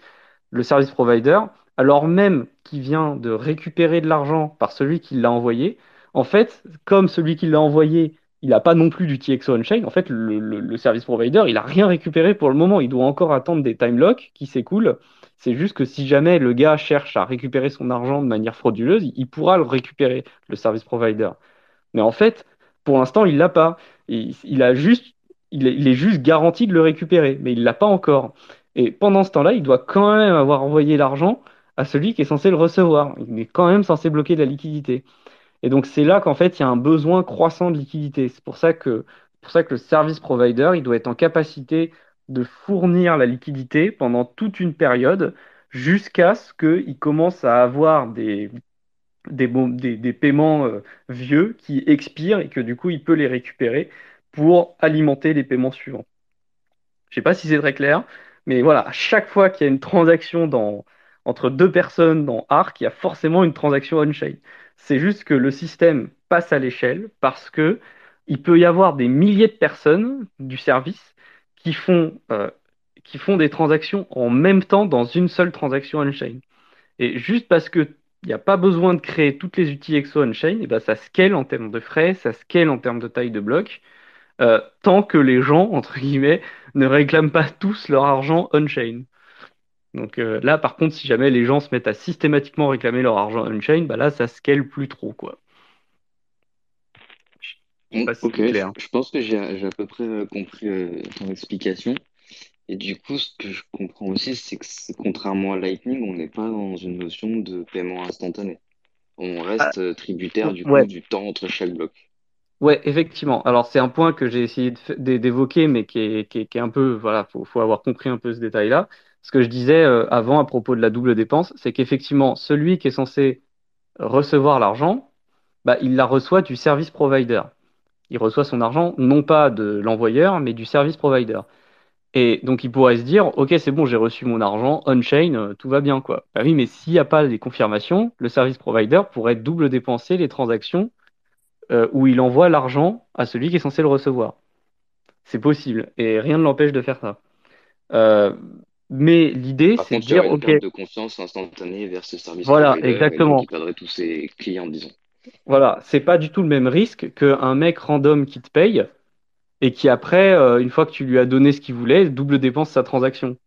Parce qu'il a tout intérêt à le faire. Là, la différence, c'est que le service provider, il n'a pas d'intérêt particulier à double dépenser ta transaction en particulier. Donc c'est un peu comme les commerçants. Enfin, si tu regardes aujourd'hui, tous les, tous les commerçants acceptent la carte bancaire. Quand tu payes en carte bancaire, c'est pas un paiement définitif. Tu peux décider de faire opposition au paiement sur ta carte bancaire. Donc en fait, le mec, il te laisse partir avec ses produits, avec les, produits que tu as achetés, alors qu'il n'a pas encore reçu son argent. Mais c'est parce qu'il fait confiance au fait que l'intermédiaire de paiement va pas s'amuser à annuler tous ses paiements de manière systématique euh, parce qu'il a envie de d'arnaquer les gens, quoi. Il dit que bah non, le gars, ça, fait quand même longtemps qu'il est intermédiaire de paiement. Il a quand même, bon, après, il y a tout un système légal de licence bancaire et tout, mais c'est pas du même niveau parce que là, il y a une question de, de, de, custody. Là, c'est non custodial, donc c'est un poil différent.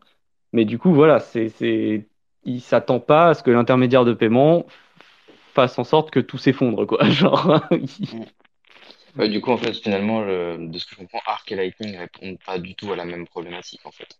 Exactement, ça, c'est pas du tout le même problème. En fait, les, en fait tu ne peux pas avoir juste Arc. Euh, tu es obligé d'avoir les deux, en fait. Par contre, par, exemple, tu peux très bien faire un système où euh, euh, le, service provider, à la place de te faire un paiement on-chain, il fait un paiement Lightning à la place. Donc, en fait, tu peux faire communiquer les différents services providers entre eux de cette manière-là, avec du Lightning entre les deux. Et effectivement, ça répond pas du tout aux mêmes problématiques. C'est pas aussi instantané, entre guillemets. Euh, par contre, bah, ce n'est pas du tout les mêmes problèmes en termes de, liquidité de, paiement. Quoi. C'est, vraiment très différent. Ça va tuer Lightning ça, C'est le fameux ça va tuer Lightning. Non, mais finalement, oui, c'est pas exactement le même, euh, la même utilisation, mais ça, répond au même, à la même demande sur Bitcoin, c'est-à-dire faire, des, faire des, petits paiements au quotidien. Non? T'en penses quoi? Alors, moi, je suis pas vraiment d'accord. Ouais, je pense que c'est vraiment différent. Il faut savoir qu'une des raisons pour lesquelles Lightning a été créé, c'était aussi pour répondre à la demande d'arbitrage entre les exchanges.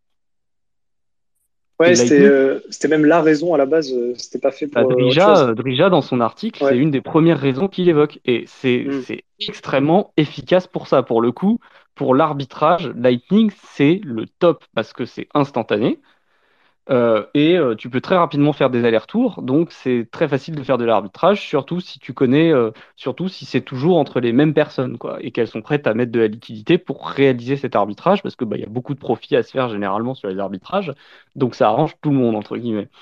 donc sur Lightning, c'est très bien, et puis du coup, ça fait en sorte que l'arbitrage qui a une, bon, on peut dire malheureusement, mais qui a une grande valeur financière, parce que bah euh, les gens peuvent. Euh, SBF, c'est fait de l'argent comme ça. Donc, euh, je veux dire, tu peux gagner beaucoup d'argent en faisant de l'arbitrage.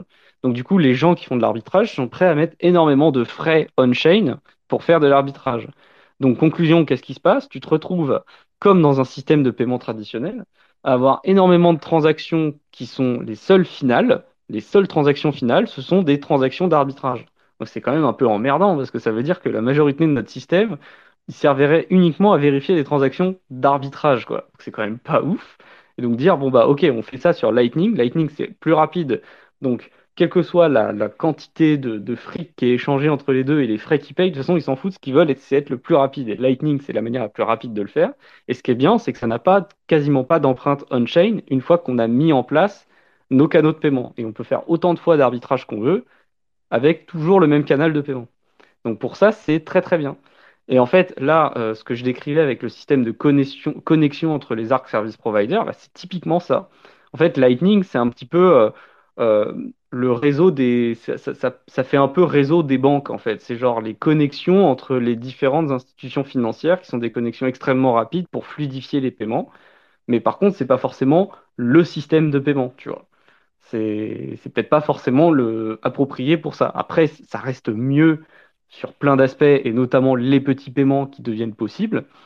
Euh, mais c'est pas forcément le. Euh, enfin, je veux dire, c'est pas l'alpha et l'oméga de ça, quoi. Pour le coup, Arc, c'est mieux fait pour euh, un système où tu te dis, bah, j'ai une personne qui s'occupe de gérer les fonds de tout le monde. Il n'a pas la custody, mais il a la liquidité. Donc, exactement comme une banque, entre guillemets, ou une banque, euh, enfin exactement non, parce que la banque elle a la custody, mais la banque, si les gens utilisent des banques, c'est parce que les banques ont de la liquidité. Euh, ils pouvaient, euh, ils savaient que s'ils avaient, s'ils avaient une banknote d'une grande banque, ils savaient que cette banknote, même s'il la recevait d'un mec à un bout de la terre, et ben avec la même banknote à l'autre bout de la terre, ils pourraient récupérer de l'argent exactement comme si, comme s'ils l'avaient transporté. Euh, mais avec un système bancaire, bah, c'est quand même plus facile. C'est plus liquide, c'est plus facile à, échanger, des choses comme ça. Enfin, dans un cas idéal où les banques sont solvables, etc. Bah là, c'est un peu pareil. Euh, besoin de pouvoir. Euh, les, différents services ont besoin de pouvoir rapidement arbitrer leurs besoins de liquidité. Et donc, ils peuvent le faire sur Lightning, parce que ça, c'est très efficace, très rapide, et, ils peuvent réserver de la liquidité pour justement ajuster bah, leurs besoins en liquidité très rapidement. Et puis après, bah, quand il s'agit de servir du paiement, bah, là, on, peut être un intermédiaire. Là, ce qui est bien, c'est que dans Bitcoin, on peut être juste un intermédiaire et ne pas avoir la custody et euh, faire en sorte que bah, les gens euh, aient pas à s'occuper de toutes leurs outils EXO ou des choses comme ça. C'est des genres de, comptes courants, si tu veux. Tu vois, ça, fait bien le système de compte courant où tu laisses pas de l'argent très longtemps dessus. Euh, parce que justement, le principe, c'est qu'au bout d'un mois, le, service provider peut récupérer les fonds. Et d'ailleurs, à, ce propos, euh, ça ne veut pas dire qu'au bout d'un mois, si vous n'avez pas fait de paiement, vous êtes rock pool. Ça veut juste dire qu'au bout d'un mois, il faut revenir et s'envoyer de l'argent via le même système que si on payait quelqu'un. Il faut se renvoyer de l'argent euh, pour faire en sorte qu'on on ait toujours euh, ces fonds et que le service provider puisse pas les puisse pas nous les nous les retirer quoi, oublier qu'il en avait pour nous quoi. Donc donc voilà, c'est un système qui est qui est approprié euh, à un certain niveau. Euh, ça fait pas tout le système bancaire, ça ça fait pas euh, tout, tout, le système comme on voudrait, mais ça fait une partie quoi. donc ça fait vraiment la tâche. moi je vois vraiment ça comme une tâche communautaire. C'est genre ça, ça, remplit vraiment l'idée de dire la banque du coin qui me permet d'accéder à la liquidité pour mes paiements. bah voilà, c'est le Arc Service Provider. Et puis après, les, les, banques communautaires, elles sont reliées entre elles via Lightning quelque part. Et comme ça, bon bah euh, il se passe bien des choses on-chain, hein, parce que, bah, comme j'ai dit, les, services providers, ils sont obligés de faire des transactions on-chain quand il s'agit de payer des gens. Euh, mais le besoin de liquidité, il est un peu équilibré, euh, donc il y en a, on arrive à faire en sorte de, diminuer les transactions que tout le monde doit valider. Enfin voilà, donc c'est une sorte de, il y a, il y a une sorte de hiérarchie qui se met en place.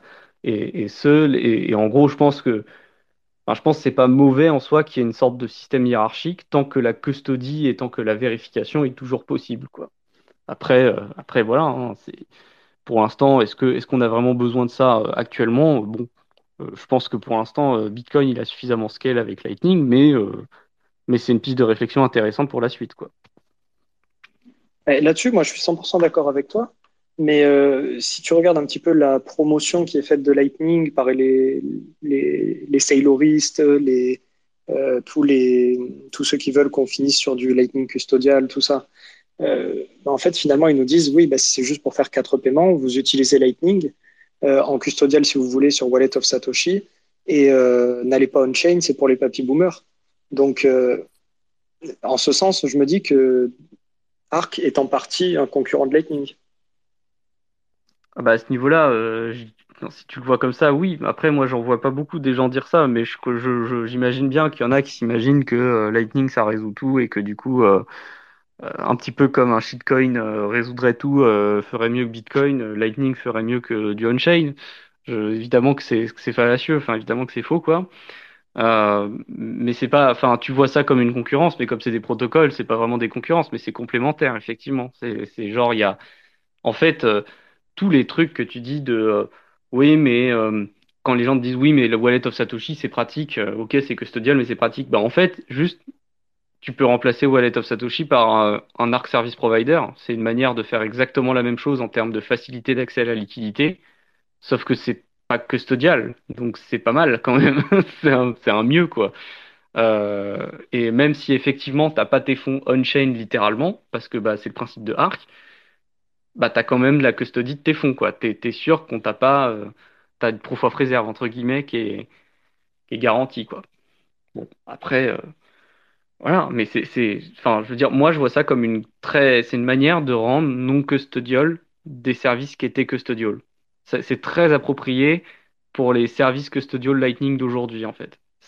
Ça remplace très très bien ce, ce genre de use case où tu partages un nœud Lightning avec plusieurs personnes, en fait. Et ça, c'est bah, super. Ouais, c'est bien. Après, la compensation, évidemment, parce qu'il n'y a pas de rien n'est gratuit en ce bas monde, la compensation, c'est que tu as quelque chose de non custodial, mais par contre, tu as des très très grosses contraintes de liquidité qui vont s'appliquer aux fournisseurs de services. Donc moi, je pense que c'est les Ouais, donc des frais, et puis surtout, surtout, ça veut dire quoi? Ça veut dire que bah, euh, Michael Saylor, il va être très content de pouvoir euh, faire travailler ses bitcoins. Euh, voilà, future micro-stratégie ARC Service Provider. Hein. Euh, tous les bitcoins, de, comme, comme, ils possèdent une part significative de la supply, ils seront en capacité de fournir ce service euh, lorsqu'il sera euh, formalisé, spécifié et implémenté. Et eux, ils pourront arriver avec leurs 150 000 bitcoins, là, ou je sais pas combien, là, et ils pourront couvrir les besoins de liquidité sur, sur un mois. Alors après, ça n'empêche pas qu'il pourra y avoir d'autres services providers, mais voilà, tu, vois que du coup, les services providers les plus pratiques à utiliser seront ceux qui auront le plus de liquidité. Euh, ils te permettront certainement de, par exemple, euh, mettre des délais plus longs qu'un mois euh, ou de, te faire des transactions on-chain plus souvent, donc des transactions plus rapides dans la dans l'exécution du paiement. mais ça n'empêche pas. Mais donc du coup, ça veut dire du KYC potentiellement. Parce que bah voilà, les, les, les, services providers qui seront les plus rapides, ils auront beaucoup de fonds, donc ils seront enfin saisissable entre guillemets, même si même s'ils n'ont pas la custody des fonds, euh, le service provider il est il est connu, il est saisissable euh, et, il est permissionless quand même. Enfin il a enfin il y a une permission quand même dans l'utilisation du service provider, donc potentiellement il y aurait du KYC sur les meilleurs services providers. Mais on pourra toujours imaginer des services providers alternatifs qui sont moins pratiques à utiliser, mais qui ne font pas de KYC. Euh, donc on pourra imaginer par exemple dans, Arc, il n'y a absolument pas besoin de se contraindre à fournir le volume nécessaire de fonds sur un mois. On peut très bien dire, bon bah moi, euh, euh, je suis un petit euh, Arc Service Provider et je suis principalement axé par exemple sur les applications liées à la confidentialité. Eh bien, moi, c'est une semaine par exemple. Donc tes fonds, si au bout d'une semaine tu les as pas récupérés, bah, ils vont dans ma poche. Quoi. Euh, donc euh, voilà. Euh, et puis par exemple, c'est pas une transaction on-chain toutes les 5 secondes comme présenté dans Arc, mais c'est une transaction on-chain toutes les minutes par exemple. Voilà. Donc ça pourrait être ajusté. mais en gros, voilà, plus un, plus un Arc Service Provider a, des, a du capital, plus il va être en capacité de fournir un service qui sera bah, optimal, enfin je dirais meilleur à tout point de vue. Donc soit parce que tu as moins besoin de renouveler les, les fonds, soit parce que euh, tu as plus de transactions on-chain par, par, euh, par minute, quoi. Euh, mais, mais, on peut, mais, mais voilà, ce sera certainement un peu KYC derrière. On peut imaginer ce genre de choses. Enfin, moi, je, je, je, vois les choses comme ça, parce que c'est exactement comme Bitcoin aujourd'hui. C'est tu, tu, veux acheter du Bitcoin, bah, le plus facile, c'est quand même de passer par un exchange centralisé avec du KYC. Euh, à terme, dans Lightning, ça commence à se dessiner comme ça. Euh, oui, oui, euh, tu peux. oui, oui, tu, le réseau Lightning, c'est permissionless, etc. Mais par contre, si tu veux te connecter au, nœud de River Financial, ah bah, faut de KYC. Que tu envoies un petit mail. ah, tu veux te connecter au nœud de Bitfinex, ah bah pareil, il faut que tu envoies un petit mail. Donc du coup, tu vas avoir une partie du réseau Lightning qui est KYC et pas l'autre. Donc potentiellement, tu veux pas te vexer avec les Français? Pardon? Tu veux pas te vexer avec les Français? Avec les Français. Tu n'as pas cité le nœud A5. Ah oui, bah oui, non, mais c'est possible aussi. Hein. Euh, enfin, je pense que c'est un risque qu'ils intègrent aussi dans, leur, dans leur business, mais ça peut carrément arriver. Euh, mais voilà, donc potentiellement, on peut imaginer un, réseau Lightning, euh, une bulle du réseau Lightning KYC et une bulle du réseau Lightning non KYC. Et du coup, le problème, c'est pas qu'il y ait, enfin, c'est, le problème, c'est pas qu'il y a plus d'argent dans la bulle KYC ou ou ça, hein, ou quoi, hein, c'est juste qu'il y aura très peu de connexion entre la bulle KYC et non KYC. Et, et donc, du coup, ce sera pas forcément facile de payer quelqu'un quand euh, on veut, veut utiliser que des nœuds non KYC. Donc, ce sera moins pratique d'être non KYC. Exactement comme quand pour acheter ou vendre du Bitcoin et qu'on n'a pas euh, tous ses potes à bah, côté, bah, c'est pas facile de faire euh, non KYC. Tu passes on-chain oui, tu peux passer on-chain, mais pour ça, bah, faut que tu aies le quoi payer les frais, il faut que euh, faut que les gens ils aient envie de recevoir on-chain, parce que bah, mine de rien, tu prends un commerçant, un commerçant, il a envie de recevoir euh, son argent le plus vite possible et de passer au client suivant. Euh, donc nous, on voit dans les bars où on propose, où on propose aux, commerçants d'utiliser Lightning ou du on-chain, bah, ils, sont prêts à supprimer la, la capacité de recevoir on-chain juste parce que comme ça, ils sont sûrs qu'il n'y a pas de de double dépense ou quoi et qu'ils n'ont pas à attendre 10 minutes avec chaque client. Donc voilà, donc il y a, plein d'aspects. C'est, je dis pas que, voilà, je dis pas dans l'absolu que euh, c'est foutu, on va tous devoir se KYC. Je dis juste, bah, les choses, les choses seront toujours plus pratiques dans un cadre KYC parce que, euh, comme dans le cas des exchanges, comme dans le cas des gros nœuds Lightning, et eh ben dans le cas des ARC Service Providers, ils auront plus de liquidité, donc ils pourront proposer des services euh, un peu plus qualitatifs euh, et donc, il y aura toujours ce, fait que si tu veux faire du non KYC, ce sera toujours un peu moins pratique. Et bon, quelque part, c'est, enfin, je veux dire, c'est une façon de combattre le KYC, quoi. Il faut combattre le KYC, donc, euh, donc, euh, ça va être chiant de faire du non KYC parce que bah, se battre, c'est pas, c'est pas les bisounours, quoi. C'est se faire chier un peu quand même. mais, mais voilà, tu retrouveras forcément cette notion-là d'une manière ou d'une autre. Après, il y a un seuil de tolérance. Euh, voilà, je veux dire, par exemple, euh, si les services KYC sont en capacité de proposer euh, de settle ton paiement en une seconde, waouh, est-ce que c'est vraiment différent d'un service non KYC qui te propose de settle en 5 Voilà. Bah, on se cotisera et on fera un ARC provider. Exactement. Mais en fait, c'est un point. C'est un point extrêmement important, je trouve, et qui est, un peu sous-côté dans toutes ces problématiques de, de paiement off-chain. Et c'est pareil pour Lightning. C'est extrêmement important qu'on ait des gens qui ont de la liquidité et qui restent sous pseudonymat, mais quand même euh, qui ont un accès au, euh, au réseau KYC quelque part.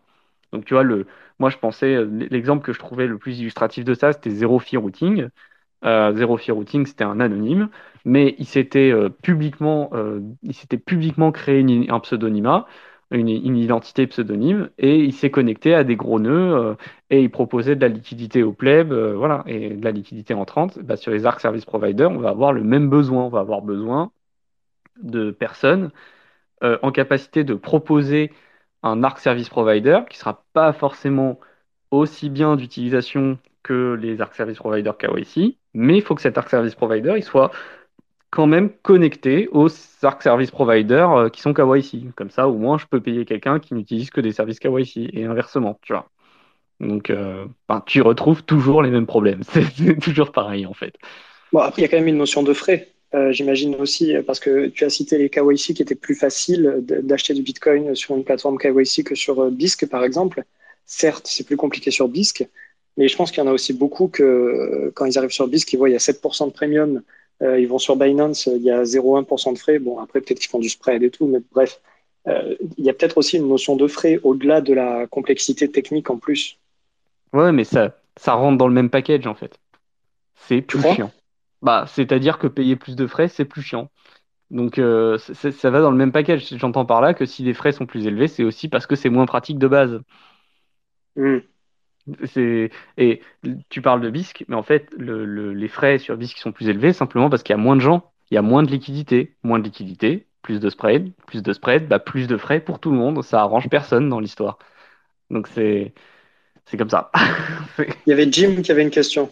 Désolé Jim, je t'ai coupé plusieurs fois. Pas de souci, t'inquiète. Euh, je me demandais du coup en écoutant, parce que tout à l'heure vous avez parlé du fait de potentiellement mixer un peu Arc et Lightning dans le sens où il y aurait euh, des euh, services providers Arc qui pourraient du coup fournir un service à des clients, des, utilisateurs et que après entre différents services providers ils pourraient utiliser le Lightning. Et je me demandais si du coup l'inverse pourrait être intéressant, je réfléchissais à ça en même temps que vous en parliez, c'est-à-dire avoir euh, des utilisateurs qui utilisent Lightning mais qui utiliseraient des providers ARC pour ouvrir leur channel Lightning. Alors pour ouvrir des channels, non.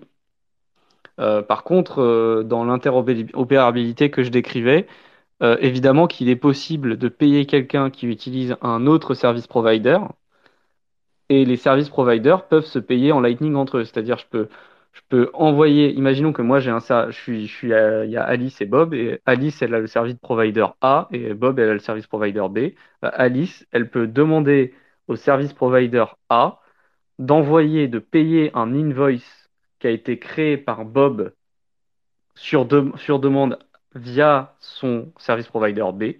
Et du coup, Alice peut demander à son service provider de payer cette invoice. Euh, et donc, du coup, elle va plus avoir son argent dans le service provider A, puisqu'elle l'a envoyé.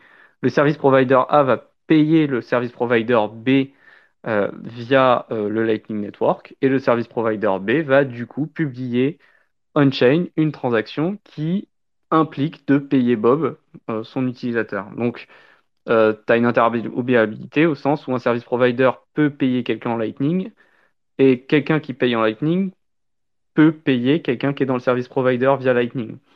Euh, donc, tu, mais tu peux pas créer de channel parce que un channel, si on reprend ce que je disais un peu avant, c'est une UTXO partagée entre deux personnes. Et cette UTXO, elle doit exister on-chain. Or, dans Arc, les UTXO dont on parle n'existent pas. Ils appellent ça des VUTXO. C'est marrant parce qu'on a parlé de VPSBT juste avant, mais du coup, c'est des virtual UTXO.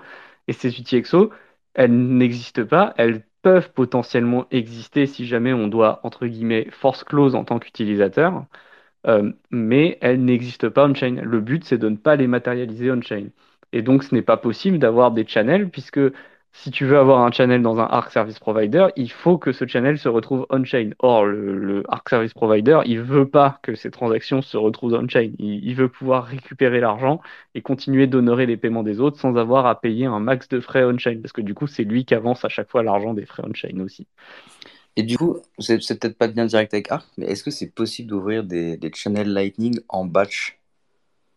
Tout à fait, ça c'est possible. Euh, c'est possible. Euh, tu peux déjà le faire sur euh, les implémentations sur LND sur, et sur CLN. Tu peux, enfin, je sais pas pour éclair, mais voilà, enfin, c'est possible depuis ouais, quelque chose comme un an, un an et demi. après, c'était des questions de, des détails d'implémentation.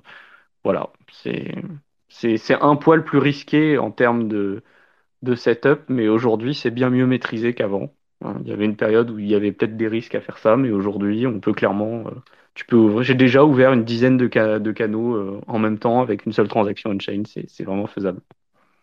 Il y a, j'ai vu, je vous le lis, il y a Kwazan euh, Road qui écoute et qui pose une question par écrit.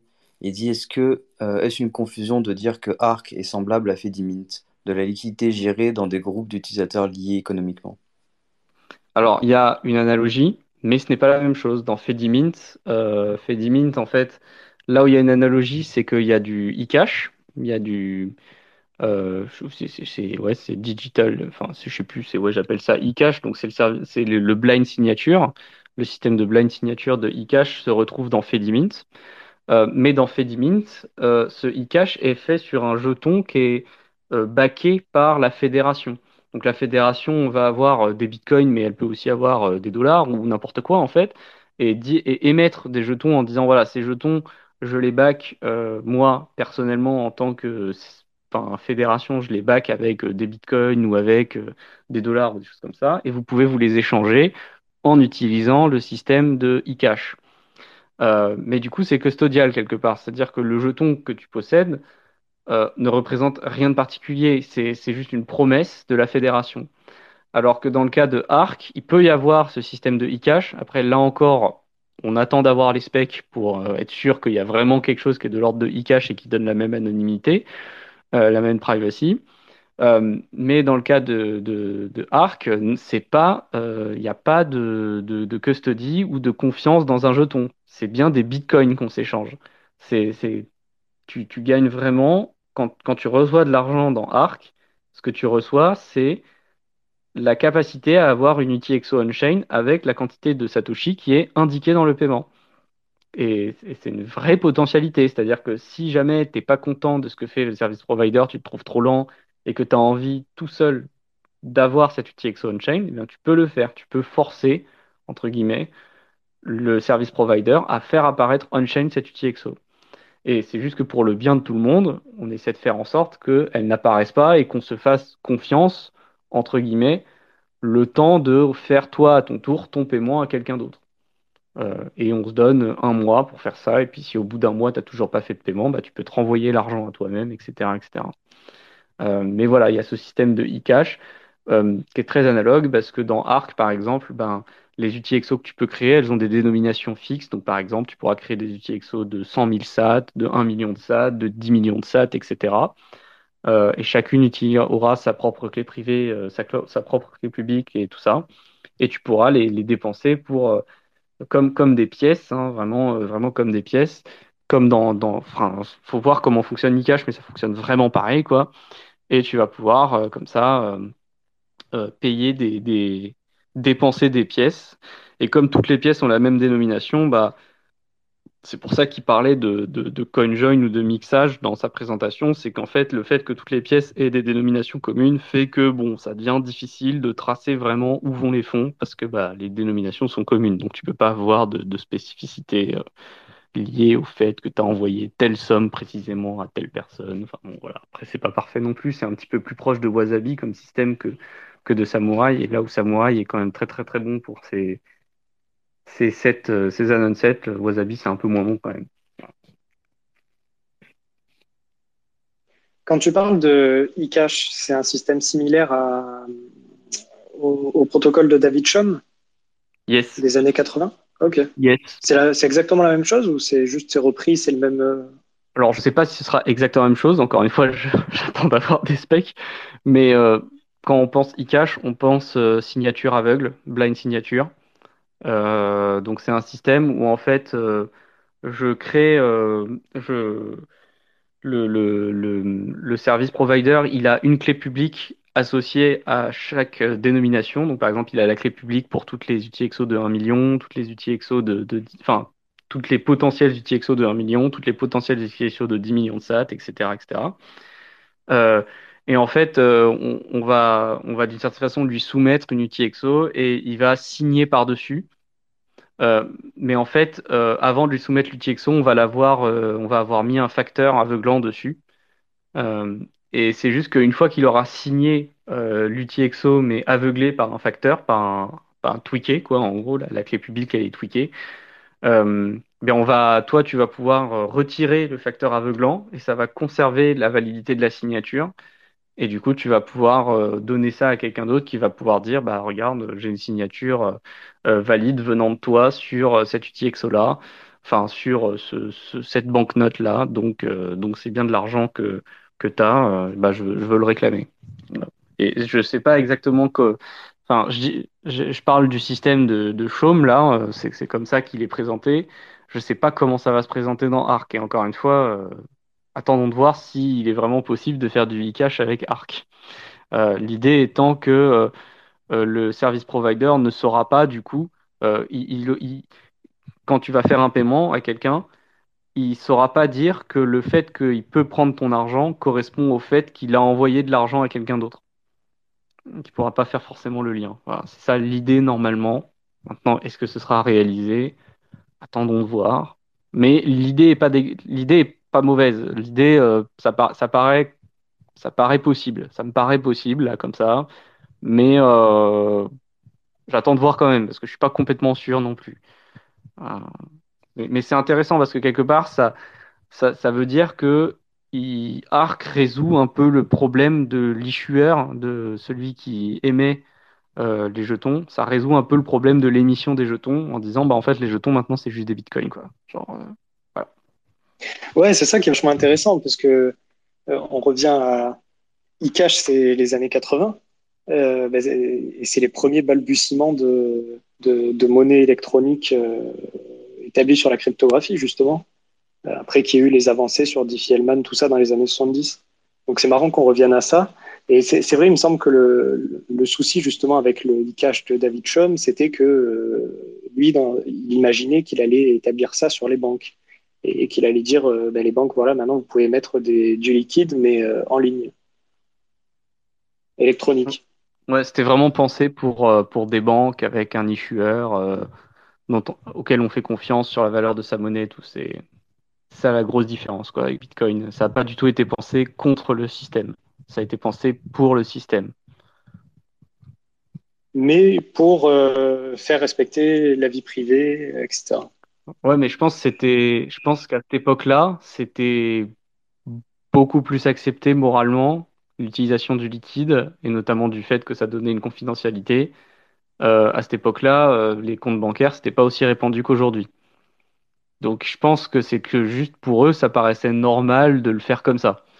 Bon, et finalement, euh, bah évidemment, la politique étant ce qu'elle est, finalement, ça s'est pas passé comme ça. Et finalement, la seule solution, c'était de faire un truc contre le système pour, pour faire adopter ce genre de, de, de, technologie, hein, ce genre de, terrain de liberté, quoi. Mais, mais, mais bon, c'est pas un reproche que je fais à David Chaume, hein, c'est juste que bah faut comprendre que euh, bah, sa solution, il cherchait pas à, répondre au problème de l'issuance. C'est-à-dire, c'est une critique qu'on peut faire à son travail, euh, mais c'est une critique qui est entre guillemets euh, non avenue pour lui, puisque c'était pas son but au départ de, de, faire quelque chose qui soit contre le système, vérifiable de A à Z, etc. Quoi. D'ailleurs, s'il nous écoute, qu'il n'hésite pas à venir. Hein. Ah bah, ça nous ferait plaisir. Mais bon, il parle anglais, donc. Euh, enfin, j'imagine qu'il parle anglais parce que. Enfin bon, bref. Je pense qu'on a fait, euh, on a fait le bon tour là. Hein. On pourra reparler de ça ouais. quand on aura fait les Covenants, parce que bah, pour l'instant, je pas dit abordé... les Covenants. On a abordé un max de trucs. C'était super ta présentation sur Arc. Parce que moi, j'avais pas tout compris. Euh, j'avais commencé à comprendre, mais je l'avais écouté un petit peu à l'arrache tu en avais parlé déjà pendant l'entonnoir. Euh, et là, je pense que je commence à avoir bien compris. Donc, c'était une très bonne présentation, c'était très cool. Et bah, super, on se refait ça la semaine prochaine? Ou vous voulez faire un thème spécifique la semaine prochaine? Alors, moi, je n'ai pas d'idée.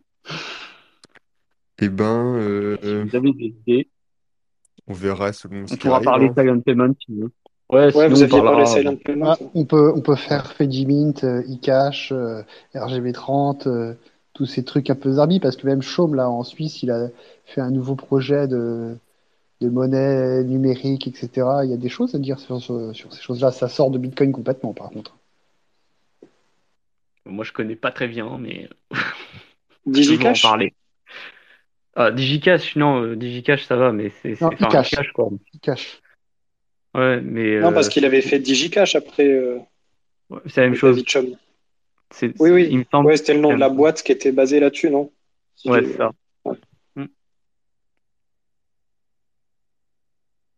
Bon, ben voilà, on ferme. bah, voilà, je pense qu'on peut s'arrêter là. Hein. On verra, on, réfléchira un peu à. Il faudra qu'on réfléchisse un peu à ce qu'on peut faire la semaine prochaine, mais bon, sinon, il y a les silent payments, ça, ça marchera toujours. Ça occupera suffisamment. Oui, et puis je suis sûr qu'en se préparant un peu, un peu plus, on peut trouver d'autres sujets. hein. Parce qu'à chaque fois, on parle, on Ouais, parle en creusant un peu 2h30 la euh, tête, sans ouais. avoir préparé de sujet. Franchement, je pense qu'on va s'en sortir. Oui, oui, ça va, on, on est capable, on est capable. Faut juste euh, boire une Bon, heure bah, à c'était- l'avance, quelques, sélectionner quelques questions, sujets, tu vois. Puis voilà. Ok, bah très bien. Merci à tous euh, d'avoir participé, d'avoir écouté. Et puis, euh, Merci, merci, euh, merci à Kevin et Jim d'être montés pour, euh, pour discuter un peu avec nous. Le Weedcoder, Surtout, n'hésitez merci. pas, euh, les autres. Puis, bonne soirée à tous, dormez bien, faites de beaux rêves et bisous, quoi. Bonne Et soirée. mettez-nous des bonnes notes sur les Ah podcasts. oui, euh, d'ailleurs, le Bonne Bonne podcast, il faut qu'on s'occupe de les rediffuser, là, parce que... Ah, ils sont plus? euh, bah, Si, sur, la nou- sur le nouveau, là, sur le replay. Bah, en fait, c'est c'est Alex qui gérait ça. Et en ce moment, il est au Salvador Ah, il est un, au Salvador? bon mois. Du coup, je Ouais. pense qu'il n'a pas eu le temps de gérer. Faudrait que, faut que je vois avec Roxy euh, qui, qui s'occupe de faire ça. Je pense que ça fait J'en quelques discutais épisodes euh, aussi là en rentrant qui sont, pas- lui. qui sont pas. Ouais, il y a les, les derniers, ils sont Ouais, pas. c'est ça. Faut- je verrai avec Roxy. Ouais, ils sont sur Twitter. Ouais, voilà, c'est ça. Toujours, mais bon, euh, Twitter, X. euh, c'est X, X maintenant pardon, déjà. X.